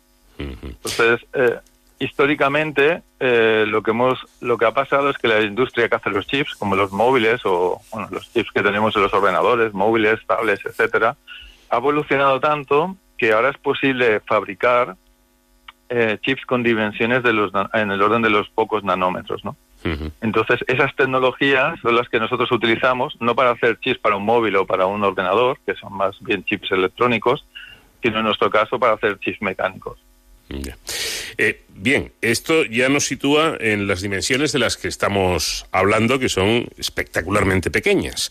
Pero claro, ustedes no se limitan a introducir un trocito, permítame la expresión, que sea minúsculo, pero de algo, mm, sin más. No, es que dentro de ese chip habrá que hacer cosas. Los ingenieros, ¿cómo trabajan? Bueno, pues esto es muy buena pregunta, ¿no? Por ejemplo, el primer reto, eh, bueno, que ha sido realizado por la primera firmante del artículo, la Marta Duc, es cómo fabricarlo y cómo manipularlo, como dice usted, porque claro, esto no es una cosa que uno coja con los dedos y se lo lleva a otro lado, o sea, esto es tremendamente pequeño, entonces los procesos de fabricación, que son unos procesos donde se fabrican millones a la vez y todos salen iguales, eso está relativamente, digamos que es una cosa que más o menos se sabía y se puede más o menos eh, se puede hacer en un centro de investigación como el nuestro. Pero lo difícil ha sido manipularlos. O sea, todos estos dispositivos se tienen que recolectar y siempre en medio húmedo, porque si es seco se quedan pegados. Entonces se, eh, se recuperan en medio húmedo, se dan a los biólogos y los biólogos hacen como pescarlos, ¿no? Con la pipeta. Como si pescaran un espermatozoide, pero en ese caso pescan un chip. Y entonces ese chip, el que han pescado, es el que introducen, ¿no? Pero bueno, me imagino que para pescar, eh, en este caso con la pipeta, eh, a través de un microscopio, ¿no? Sí, sí, todo esto es a través de microscopio. Esto no, no está en el visible, no, no los podemos ver. Claro. Lo, cual tiene más, lo cual tiene más dificultad todavía. Bueno, evidentemente ustedes están muy acostumbrados a mirar a través de un microscopio, mm, pero que, como no es mi caso, alguna vez he tenido la fortuna de mirar a través de, un microscopio y soy un ser absolutamente inútil. No, no, es, es, es realmente difícil. Y nosotros, nosotros, por ejemplo, nuestra parte, aunque ha sido muy difícil de desarrollar, nuestra parte es la parte relativamente sencilla, porque los manejamos todos juntos y los recolectamos todos juntos y los enviamos todos juntos. Hmm. Pero los biólogos que tienen que coger uno, pues, esto es muy complicado, y luego lo tienen que, que tienen que perforar el óvulo e inyectarlo dentro, ¿no? Bien, explicado esto, que no es, eh, no es nada sencillo, vamos con, con otra cuestión y yo me arriesgo a, igual a decir alguna tontería, en cuyo caso, pues que José Antonio Plaza, que es el experto y el investigador, me lo diga directamente, porque sería, José Antonio, preguntarse, ¿qué hay dentro de este chip tan, tan minúsculo? Y ahora viene el riesgo de tontería, porque uno se imagina, anda que como haya que hacer una soldadura ahí de un cablecito o algo, tiene que ser tela, ¿no? Sí, pues mire, lo que usted dice obviamente no es una tontería, es súper importante. Mm. Eh, cuando uno nosotros ya llevamos años introduciendo chips dentro de células. Este es un chip que mide fuerzas, hemos hecho otros que miden presión y el gran dilema es precisamente lo que usted dice. Ahí no se puede poner un cable que salga de la célula, que sería lo fácil, ¿no? Cómo sacar la información, ¿no? Entonces uno se la tiene que apañar. Mm. ¿Cómo se la apaña? Pues normalmente los biólogos les gusta mucho trabajar con imágenes. Entonces lo que hacemos es que este chip lo que le va a pasar es que él no va a dar una señal eléctrica, como estamos acostumbrados de los chips, sino que va a dar una, una señal, digamos, entre comillas, óptica, ¿no? Tenemos chips que cambian de color. En este caso, este nuestro chip no cambia de color, pero cambia de forma. O sea, que es como si se doblara. Es como una lámina muy fina, como una hoja de papel, que usted la va doblando entonces, en función de lo que esté doblada, yo le voy a decir, pues mira, tanta fuerza la hemos tenido que hacer para doblarlo de esa manera, ¿no? Entonces lo que hacemos es, hacemos vídeos durante toda la etapa del desarrollo temprano de fertilización y luego con muchísima paciencia pues se van mirando los fotogramas a fotogramas y se va mirando cómo está doblado y así sabemos los cambios de, de fuerza o de propiedades mecánicas del embrión. Pues le voy a decir una cosa, José Antonio. ¿eh? Aparte de ser ustedes buenos científicos, tienen una imaginación desbordante. Porque se buscan la vida, pero bien, ¿eh? claro, esto no es nada sencillo. Hay una cosa que me ha gustado mucho y que no me resisto a comentar, y es que eh, ustedes han descubierto que con, el chip dentro eh, se han podido, han podido medir las fuerzas que reorganizan el interior del óvulo, es decir, su citoplasma, desde que se introduce el espermatozoide hasta que empieza la división celular, es decir, hasta que eh, se convierte en dos células, ¿no? Y dicen ustedes, y esto me encanta, haciendo un símil con el baile, el embrión realiza una coreografía de movimientos durante su desarrollo. Pero han descubierto que no solo el movimiento es importante, sino también la intensidad del mismo. Sí, e-, esto viene de mis jóvenes. Es que a mí también me gusta hacer, hacer bailes, ¿no? Como de salón, ¿no? Ah. Entonces, siempre los profesores te dicen, bueno, no importa cómo te muevas, bueno, sí. que importa, pero en verdad hay que ponerle gracia, ¿no? Y si no le pones gracia, pues no se va a ver bonito, ¿no? Y esto es exactamente lo mismo, o sea, el embrión hace una serie de movimientos, pero si no tiene suficiente fuerza o rapidez para hacerlos, pues no va a llevar a, buen puerto. Es posible que luego el, el bueno, pues no, no, no sea viable ese embrión, si no consigue hacerlo bien. Bueno, pues dicho, dicho esto, eh, también conviene eh, explicar una cosa que es importante. Estamos hablando de, de, un trabajo que todavía está en ratones, ¿no? Sí, sí, sí. Esto todavía me imagino que falta, falta eh, mucho tiempo hasta que se puedan sacar ya conclusiones mm, bastante más claras. Sí, o sea, el interés que tiene esto es, en principio, es ciencia fundamental, ciencia básica, ¿no? Para el, el, como es el desarrollo de los embriones de ratones pero luego tiene bastante interés en lo que son los problemas de fertilización, ya sea de ganado o incluso podría llegar a ser eh, problemas en clínicas de fertilización humanas, porque hemos visto que la forma, en humanos no hemos metido chips, ¿eh? pero en, la forma en que se divide un embrión humano, de, o sea, la primera división, cuando pasa de una célula a dos, esa, esa, esa división de ese ovocito es muy parecida a lo de los ratones, con lo cual si estudiamos los ratones, obviamente no podemos decir con certeza que el humano va a ser así, pero obviamente estamos sacando un conocimiento que podría ser eh, aplicable para humanos. ¿Y por qué esto es importante? Pues es importante porque las clínicas de fertilización de humanos eh, normalmente las mamás le, sacan varios varios óvulos. Supongo que en la audiencia habrá personas que habrán pasado por esto. Y luego se les tienen que implantar uno de ellos, ¿no?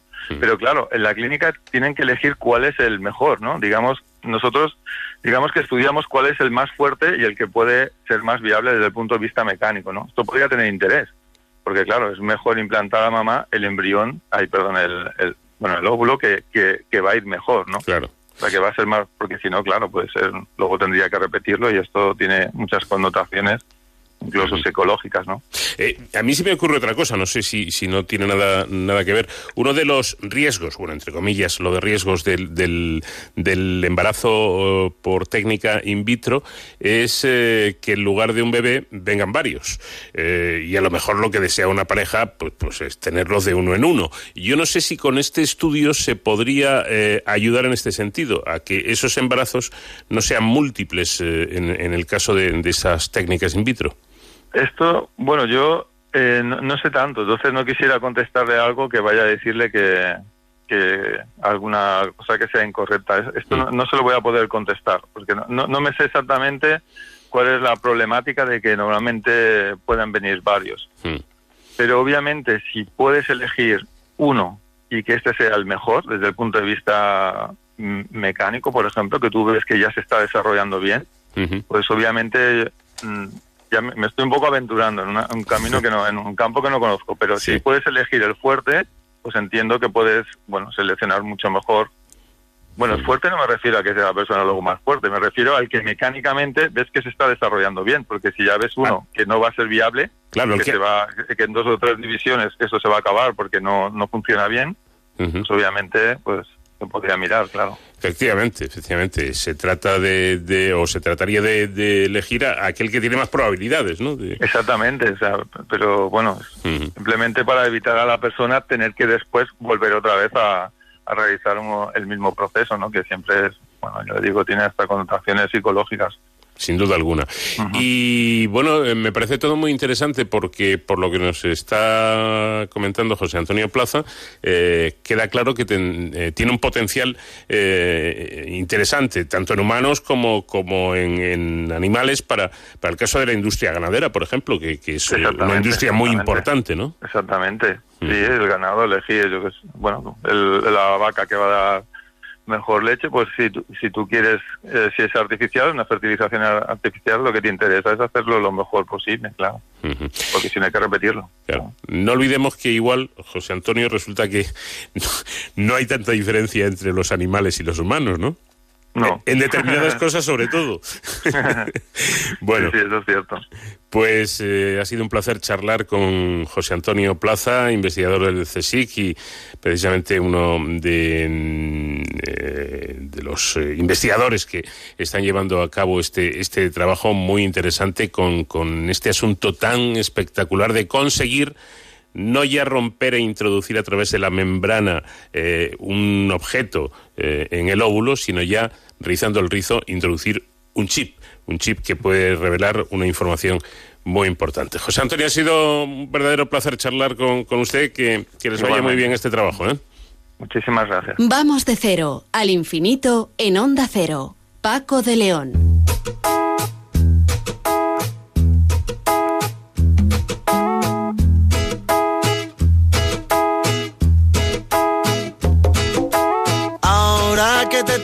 Para mí que el tiempo ya no pasa por aquí. Me acuerdo cuántas veces te pedí hacerlo.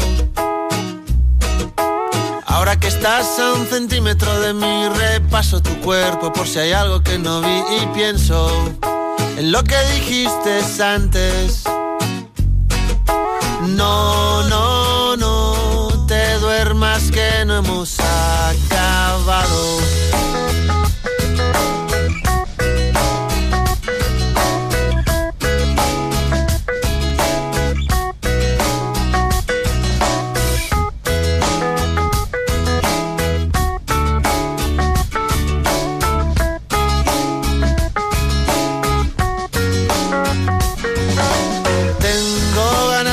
Otra vez no duermo, mejor me quedo esperando el momento en que me pidas volver al juego. La ciencia moderna arrancó cuando Galileo mostró que las matemáticas son el lenguaje de la naturaleza. Quizá porque son de letras, algunos políticos no han entendido ese simple mensaje, sencillo mensaje, cuatro siglos después. Antes de que pasen otros cuatro, los legisladores harían bien, muy bien, en estimular la formación matemática de sus hijos y de sus nietos, en lugar de condenarlos a la misma ignorancia que han sufrido ellos. Actualmente se tramita, como saben, en el Congreso una nueva ley de enseñanza, la LOMLOE, ley orgánica que modifica la LOE, que ha, venido, ha tenido una vida muy efímera, eh, como ha ocurrido con las últimas leyes educativas en nuestro país, algo a lo que uno debe plantearse el basta ya, ¿no? porque no puede ser que cada gobierno modifique la ley al llegar al, al poder. La propuesta del gobierno, aprobada en febrero en Consejo de Ministros, no contempla la matemática como obligatoria en bachillerato, en las modalidades de ciencias de la salud y tecnología así como en la de ciencias sociales. Esta propuesta ha levantado ampollas, sin duda, entre los, entre los docentes de, bachillerato, formación profesional y entre los universitarios también, que no entienden y se asombran ante una medida que sería única en todo el continente, en toda Europa. El Gobierno ha respondido que la obligatoriedad de las matemáticas en las modalidades citadas se legislará después de ser aprobada la ley orgánica mediante el procedimiento del Real Decreto. Explican que el tema es una simple cuestión de metodología legislativa. Así se hizo con las leyes educativas promovidas anteriormente por el PSOE, la LOCSE, la LOCE, la LOE, procedimiento que no significa o que no siguió, mejor dicho, la LONCE, denominada también Ley Bert, por el apellido del ministro de entonces, que sí incluyó la obligatoriedad de la matemática dentro de la ley orgánica. Pero los docentes, especialmente los matemáticos, no se fían de este procedimiento y dudan de las intenciones del gobierno. Consideran que puede ser una estratagema para hacer un bachillerato más asequible, permitiendo que los alumnos que vayan a estudiar economía o biología terminen el bachillerato sin haber cursado esta asignatura. Para hablar de este y otros temas educativos, contamos con nuestro eh, colaborador habitual, el profesor de la Fuente, que algo sabe de esto, no solamente por ser catedrático de matemáticas, sino por haber acumulado una experiencia de 38 años de ejercicio docente, de los 20 que ocupó en la dirección de un instituto. No se asusten, no es muy mayor el profesor de la Fuente, lo que pasa es que empezó muy joven en esto de la docencia. ¿Qué tal, José David? Buenas noches. Qué agradable, Paco. Buenas noches, Paco, y nuestros inteligentes oyentes. Antes de hablar de la matemática, quisiera comentar algunos aspectos globales de nuestro sistema educativo. En mi extensa carrera docente, como has dicho, he sufrido como docente y directivo, y reitero el verbo sufrir, muchas leyes educativas a las que su corta vida no les ha permitido desarrollar algunas de sus virtudes. Estos cambios han sido propiciados, como has dicho, siempre por cuestiones políticas. Grave error, pues la educación debe estar por encima del debate político inmediato. Es sin duda uno de los pilares básicos sobre los que se asienta el sistema democrático y un factor fundamental para mejorar la formación y promover la igualdad de oportunidades para todos los ciudadanos, sean de zonas rurales o urbanas, de familias pudientes y humildes o de diversas creencias religiosas. Si la educación es un pilar fundamental, como todos sabemos, de cualquier sociedad, ¿por qué no se ponen de acuerdo los partidos para consensuar una ley que esté en vigor al menos durante 25 años? Tan difícil es acordar una ley de mínimos mirando a largo plazo y no a corto plazo de cara a unas elecciones como es la práctica habitual de los políticos.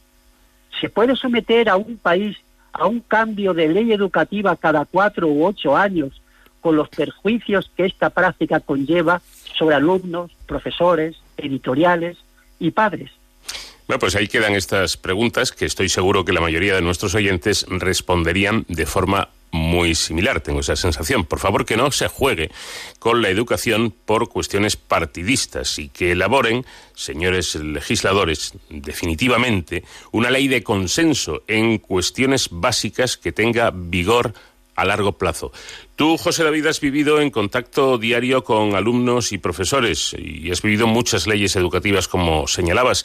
Hay quien afirma que se ha ido rebajando sucesivamente el nivel de exigencia, es decir, igualar por abajo en lugar de igualar por arriba. ¿Piensas lo mismo? Sin duda, sin duda. Al llegar la democracia, se extendió la educación básica a toda la población hasta los 16 años. Esto fue un logro importantísimo. Desde entonces, todos los alumnos deben estar escolarizados hasta esa edad. Perfecto. Antes, la mayoría, a una edad muy temprana, a los 11 o 12 años, abandonaban el sistema educativo. Pero no hemos sido capaces de armonizar la extensión de la educación a toda la población con el mantenimiento o mejora del nivel educativo. Un ejemplo, la LOCSE, que fue aprobada en octubre de 1990, fue recibida por la comunidad educativa como una rebaja sustancial del nivel formativo. Así, por ejemplo, lo entendieron los profesores del instituto que se negaron a impartir esta ley con carácter experimental hasta que fuimos obligados a entrar por ley. Por mucho que las autoridades educativas de entonces se esforzaban en transmitirnos las bondades de la nueva ley, la realidad era que el nivel de preparación y el de exigencia se rebajaron sustancialmente. El bachillerato así empezó a ser una etapa de dos años. Era la primera vez en la historia de España que ocurría esto.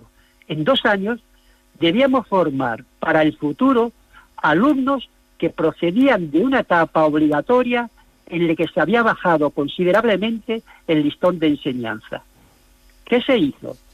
Ahora me ciño a mi asignatura, la matemática. Pues se eliminaron muchos contenidos y se rebajaron de exigencia los demás. Ejemplo, desde entonces los profesores de bachillerato no hemos explicado ninguna demostración que es el fundamento de la matemática, ni éstas se exigen en selectividad. Pueden preguntar el enunciado del teorema de Bolzano, pero no exigen su demostración.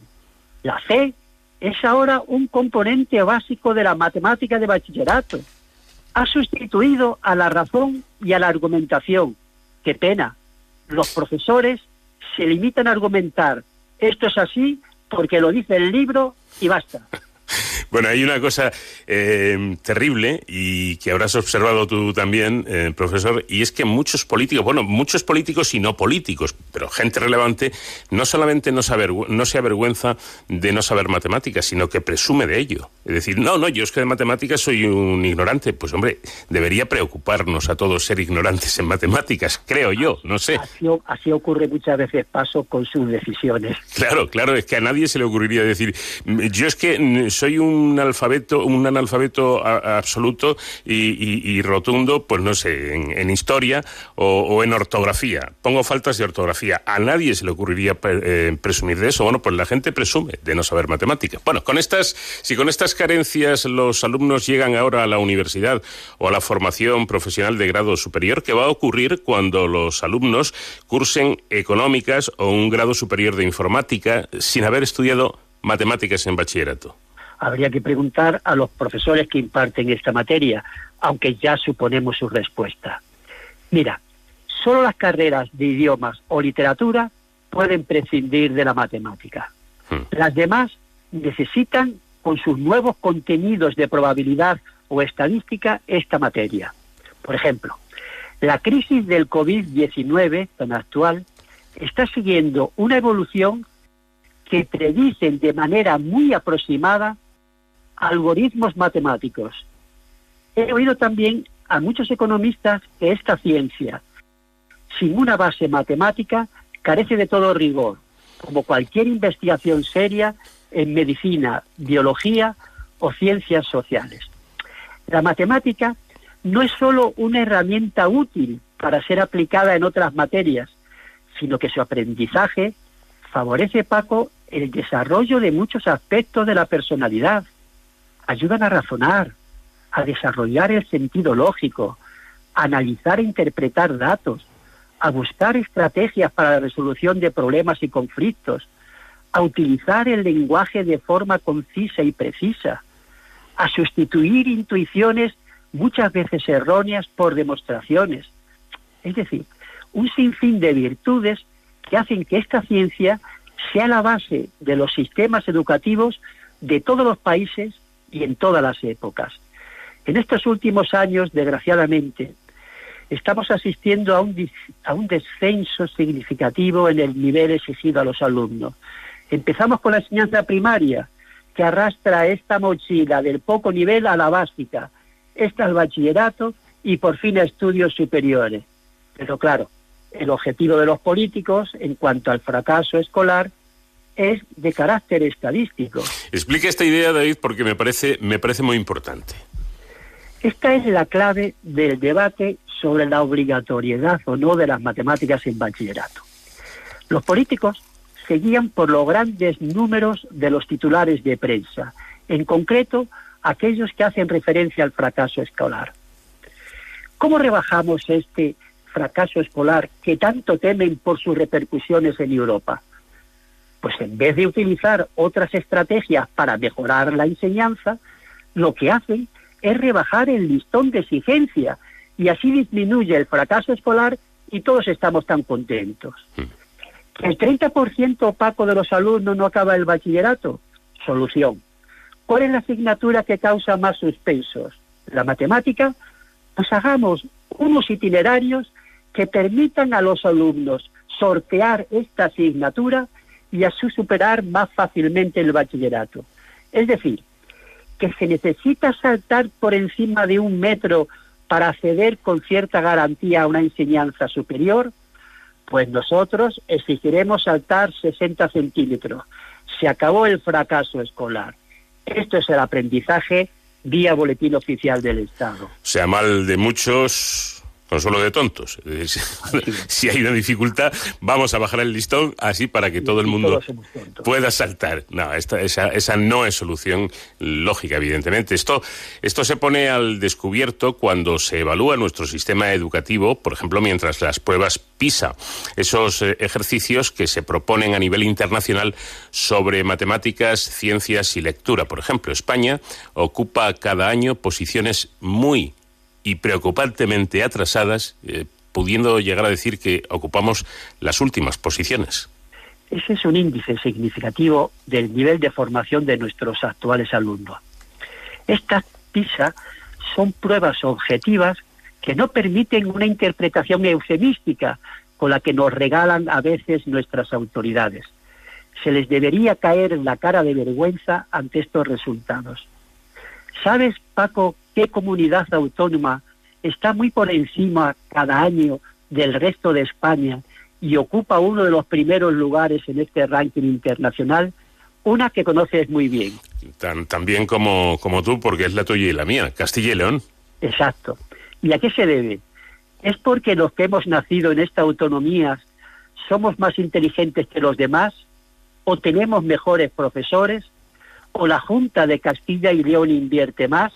Evidentemente yo contestaría con un no a estas preguntas. Entonces, según tu opinión, ¿dónde está la razón de estos resultados magníficos de, Castilla y León en el informe PISA en cuanto a, matemáticas se refiere? Matemáticas, ciencias y lectura, las tres cosas. Pues está la clave en la ratio profesor-profesora-alumnos.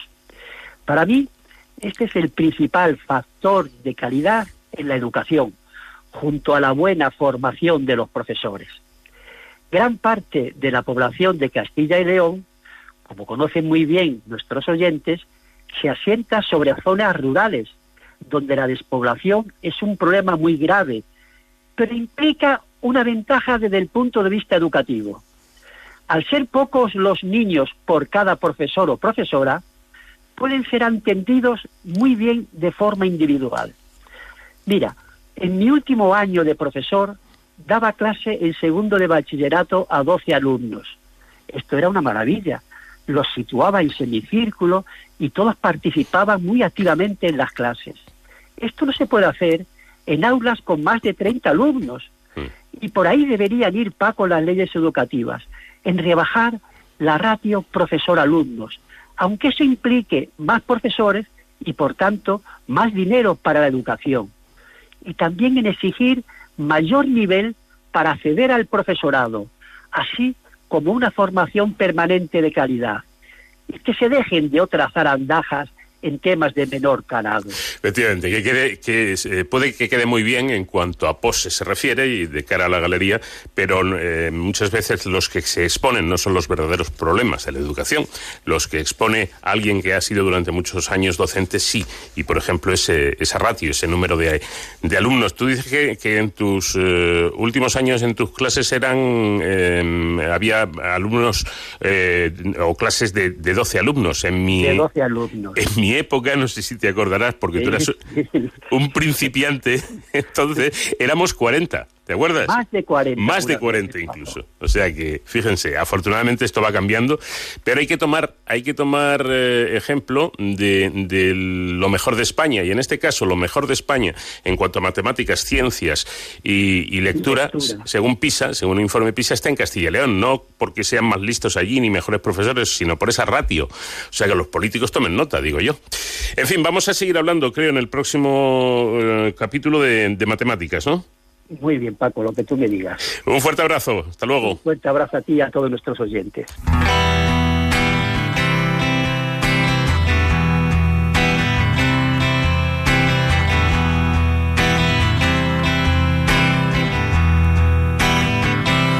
Busco un lugar en esta ciudad donde esconderme de la corriente que me lleva brillo de lava que todo lo arrasa. Flota en el tedio, oscuro viaje hacia el infierno. Busco ese lugar.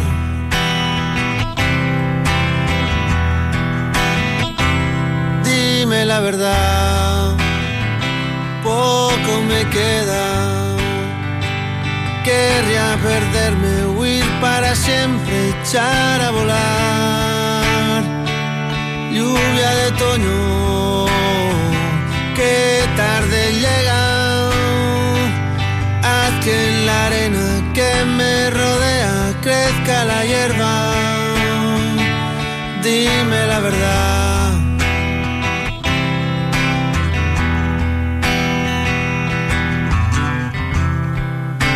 Descubrir que algo se mueve junto a mí.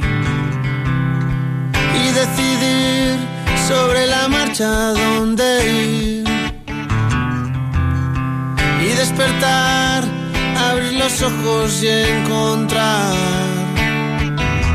que nada sigue igual. Igual. Igual. En Onda Cero, con Paco de León, de cero al infinito.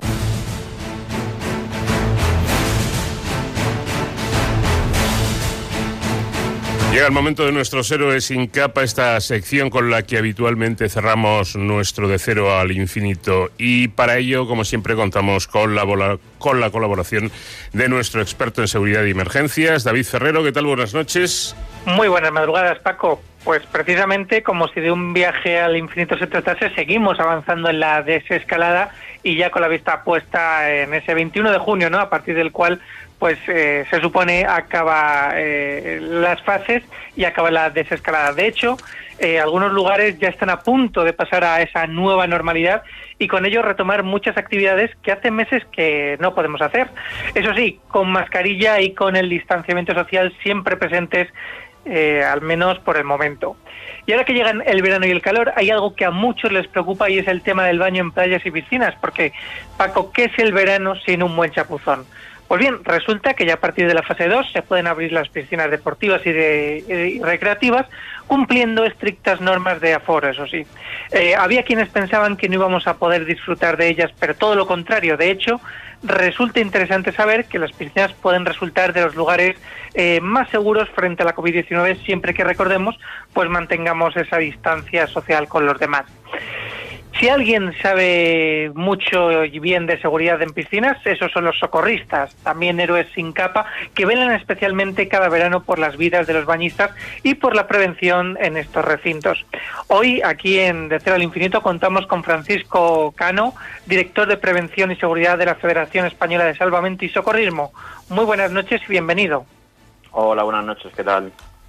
Bueno, eh, eh, señor Cano, en los primeros momentos de la desescalada parecía que este año no íbamos a ver a los socorristas ante el supuesto cierre de las piscinas y resulta que nos encontramos ante un panorama que es totalmente al contrario, ¿no? El papel de estos profesionales vuelve a ser fundamental este verano. Sí, bueno, eh, nosotros de alguna manera intentamos estar, eh, como, como en todas las temporadas, a- tanto a pie de piscina como a pie de como a pie de playa y en este caso, como, como comentabais anteriormente, pues con unas circunstancias y una situación bastante bastante peculiar y bastante anómala, pero a la que estamos intentando pues adaptarnos de la mejor manera de la mejor manera posible. Eh, de hecho, ya desde el 19 de mayo nosotros como Real Federación Española de Salvamento y Socorrismo generamos un, un protocolo que podía servir de guía para, para cualquier persona que así lo quiera lo quiera seguir y hemos ido pues adaptándolo y bueno a día de hoy tenemos ya la tercera la tercera versión del, del mismo donde de alguna manera intentamos recoger pues bueno indicaciones generales que no que se que se transmiten desde las propias eh, administraciones y, y, bueno las recomendaciones que tanto nuestros expertos de eh, sanitarios como como de salud o de, prevención pues nos, nos han ido indicando no Bueno, ¿y cómo, cómo afrontan el riesgo de, contagio de la COVID-19 en, estos lugares de recreo y de baño? Bueno, pues en, en primer lugar, eh, manteniendo o intentando mantener en la medida de lo posible ese distanciamiento eh, social del que tanto hablamos. Y luego, a partir de ahí, pues eh, evidentemente si se produce una situación en la que es irremediable el, el contacto, el acercamiento con, con, la víctima, si este acercamiento se produce en, zona terrestre, pues con las medidas de prevención de, mascarillas y, guantes, eh, tanto para el socorrista y si es posible, si la respiración de la víctima no se ve eh, no se ve implicada, mascarilla también para la víctima y pues bueno, como puede ser un poquito obvio, ¿no? En caso de que se produjese en un entorno acuático, en una situación de, de rescate como la que cualquier persona en un momento determinado se puede imaginar, eh, pues no, no, podríamos ir con, con, mascarilla porque es inviable y deberíamos de intentar pues llevar el máximo cuidado pues para que tanto las, eh, la exhalación o respiración de la víctima como la del propio socorrista pues eh, no se vean enfrentadas. De cualquiera de las maneras es, evidente y está claro que es una situación de riesgo,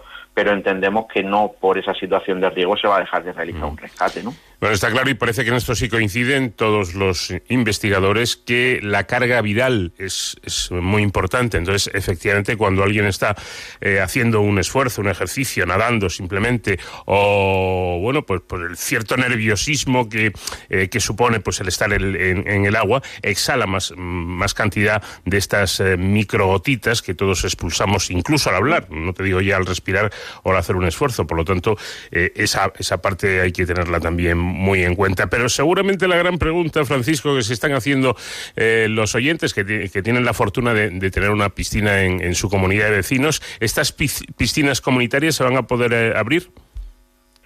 Bueno, es, es una pregunta que, nosotros nos gustaría poder tener una respuesta eh, genérica para, para todas, ¿no? Nosotros en todo el territorio nacional nos encontramos con una situación eh, legal y de, y de régimen de, de, apertura o cierre de esas, de esas piscinas que, que depende de cada comunidad autónoma. Mm. Eh, entendemos, como, como también bien eh, comentaban ustedes al principio, que, que todos los estudios indican que el medio acuático tratado, como pueden ser las piscinas con cloro o incluso el medio salino como el mar, es, es un entorno eh, que permite o que, o que parece que no facilita ese posible contagio. En tanto en cuanto que se abran o no las piscinas comunitarias, pues dependerá, entendemos, de que se cumpla pues todas las medidas que cada comunidad autónoma eh, establezca para, para estas piscinas y que en la medida de lo posible, lógicamente, pues se respete ese tan manido no distanciamiento, distanciamiento social, ¿no? Precisamente en estas piscinas eh, son donde realizan su labor, en muchas de ellas los socorristas, que recordemos que son profesionales que antes de poder trabajar tienen que superar unas pruebas físicas y una preparación teórico-práctica para saber actuar ante situaciones de emergencia. Y creo, eh, Francisco, que esto merece la pena recalcarlo porque no todo el mundo lo tiene tan claro y es que el socorrista no está para cuidar a los niños o entretenerles, ni su cometido principal es la limpieza de las instalaciones, ¿no es así? Así es, efectivamente, como, como indica. Bueno, en, eh, en, la formación y en la preparación que, que nosotros como entidad realizamos a, a nuestros, bueno, futuros socorristas y, y, que en el momento del curso son, son alumnos, eh, se realiza una formación tanto física como técnica de conocimiento dentro del medio acuático y también, como indicaba, una preparación de, de primeros auxilios como primer interviniente.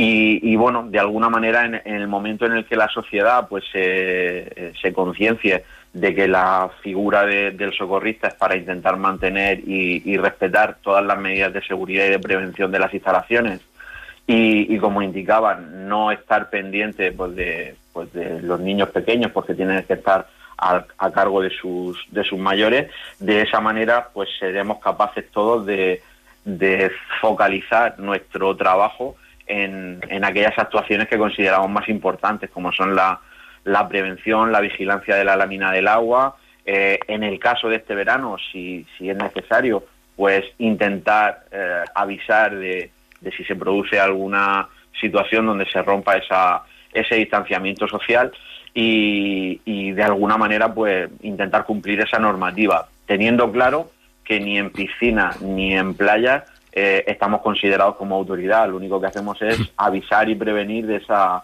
de esa situación. Bueno, pero no olvidemos que no solamente el SARS-CoV-2, este famoso coronavirus, eh, lamentablemente famoso, tiene peligro.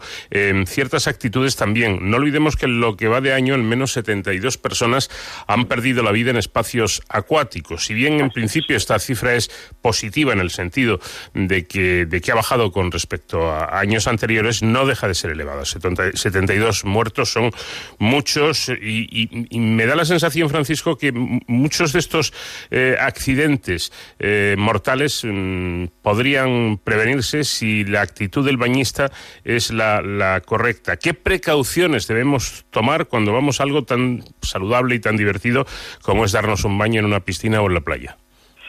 Pues mm, fundamentalmente, si estamos en una piscina, intentar seguir las indicaciones de, prevención y de seguridad que, vienen establecidas en, la mayor parte de, las piscinas, eh, eh, teniendo en cuenta pues la, la, profundidad de la misma, teniendo en cuenta eh, cuál es nuestra, nuestra capacidad dentro del medio acuático para, para desenvolvernos y de alguna manera eh, no pensar o no querer pensar que sabemos o que podemos hacer más de lo que realmente eh, pues somos capaces de hacer. Y en el medio natural, como influyen muchos factores como corrientes, meteorología, vientos, oleaje, intentar en todo momento, salvo situaciones muy puntuales, pues bañarnos en un sitio donde podamos hacer pie, y cuando digo hacer pie me refiero a un poquito más arriba de la cintura, puede parecer un poco exagerado, pero en el momento en el que hay un cambio de profundidad no nos damos cuenta y ya estamos en una situación que si no tenemos mucha destreza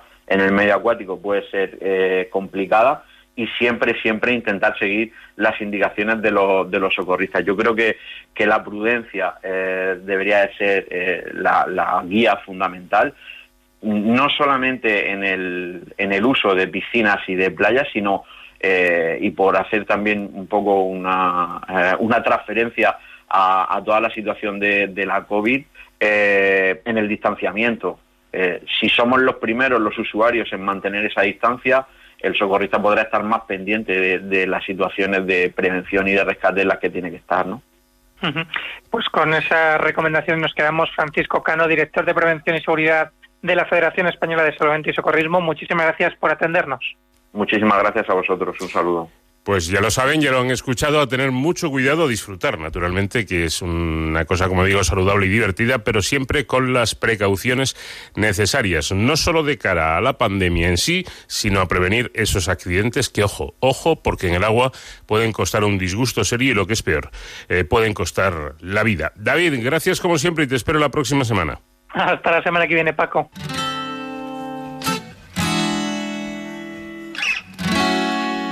De cero al infinito. Onda cero. Bonito. Todo me parece bonito. Bonita mañana Bonita la música de Pau Donés eh, que hemos querido compartir con ustedes después de la triste noticia que nos llegaba el pasado día 9, el martes día 9, del fallecimiento de este gran artista nacido en Barcelona en la clínica de la Sagrada Familia y a los 15 años con su hermano Marc que tocaba la batería formó ya su primera banda. Más tarde otra eh, que llamaría Dentaduras Postizas. Eh, compaginaba de esta manera conciertos en locales de Barcelona con su trabajo en una agencia de publicidad con el dinero que sacaba de trabajar en la agencia publicitaria, adquirió su primer equipo compuesto por una grabadora, un sintetizador, una sencilla mesa de mezclas y una guitarra eléctrica Fender Stratocaster. Eh, el tiempo pasó y formó Jarabe de Palo, grupo con el que empezó a ser conocido en el otoño de 1996. Su primer tema, La Flaca, se hizo famoso gracias a un anuncio de una marca de cigarrillos para la campaña publicitaria del álbum Carácter Latino. El éxito del grupo nació precisamente tras esta campaña de publicidad en la primavera del 97. El 1 de septiembre de 2015 anunció que le habían operado de un cáncer de colon, por lo que se vio obligado a cancelar sus conciertos. El 5 de abril de 2016 anunciaba a través de Twitter que había superado ese cáncer, pero el 8 de febrero de 2017 se vio obligado a comunicar una recaída. Em, bueno, pues eh, esto hizo que parara también por entonces sus eh, proyectos profesionales. Pero poco después, en octubre del 18, anunció que dejaba la música de manera definitiva a partir de enero de 2019 Pero una vez más, el 4 de enero del 19 anunció el retiro eh, temporal al menos de Jarabe de Palo. Pero en 2020, este mismo año, el 13 de abril, hace poco, informaba que el grupo volvería a grabar un disco con la previsión de que se publicara en septiembre. Sin embargo, la publicación del que sería su último trabajo, titulado Tragas o Escupes, se realizó hace tan solo unos días, el 28 de mayo, y por sorpresa, y moría unos pocos días después, como digo, el 9 de junio.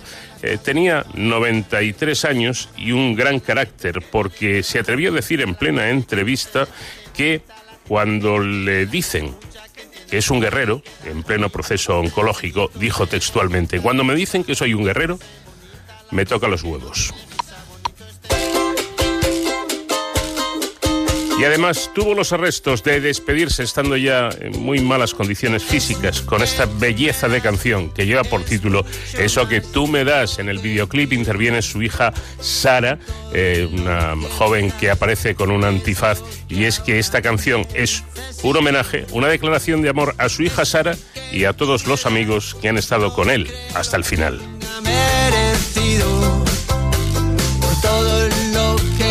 David Fernández pilotó la nave, esta Enterprise de Onda Cero en De Cero al Infinito. Les habló encantado como siempre Paco de León. Que tengan ustedes una muy buena semana. Adiós. Así que gracias por estar, por tu amistad y tu compañía.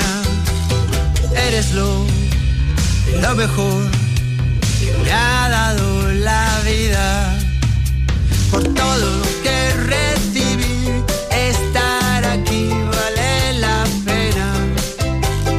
gracias a ti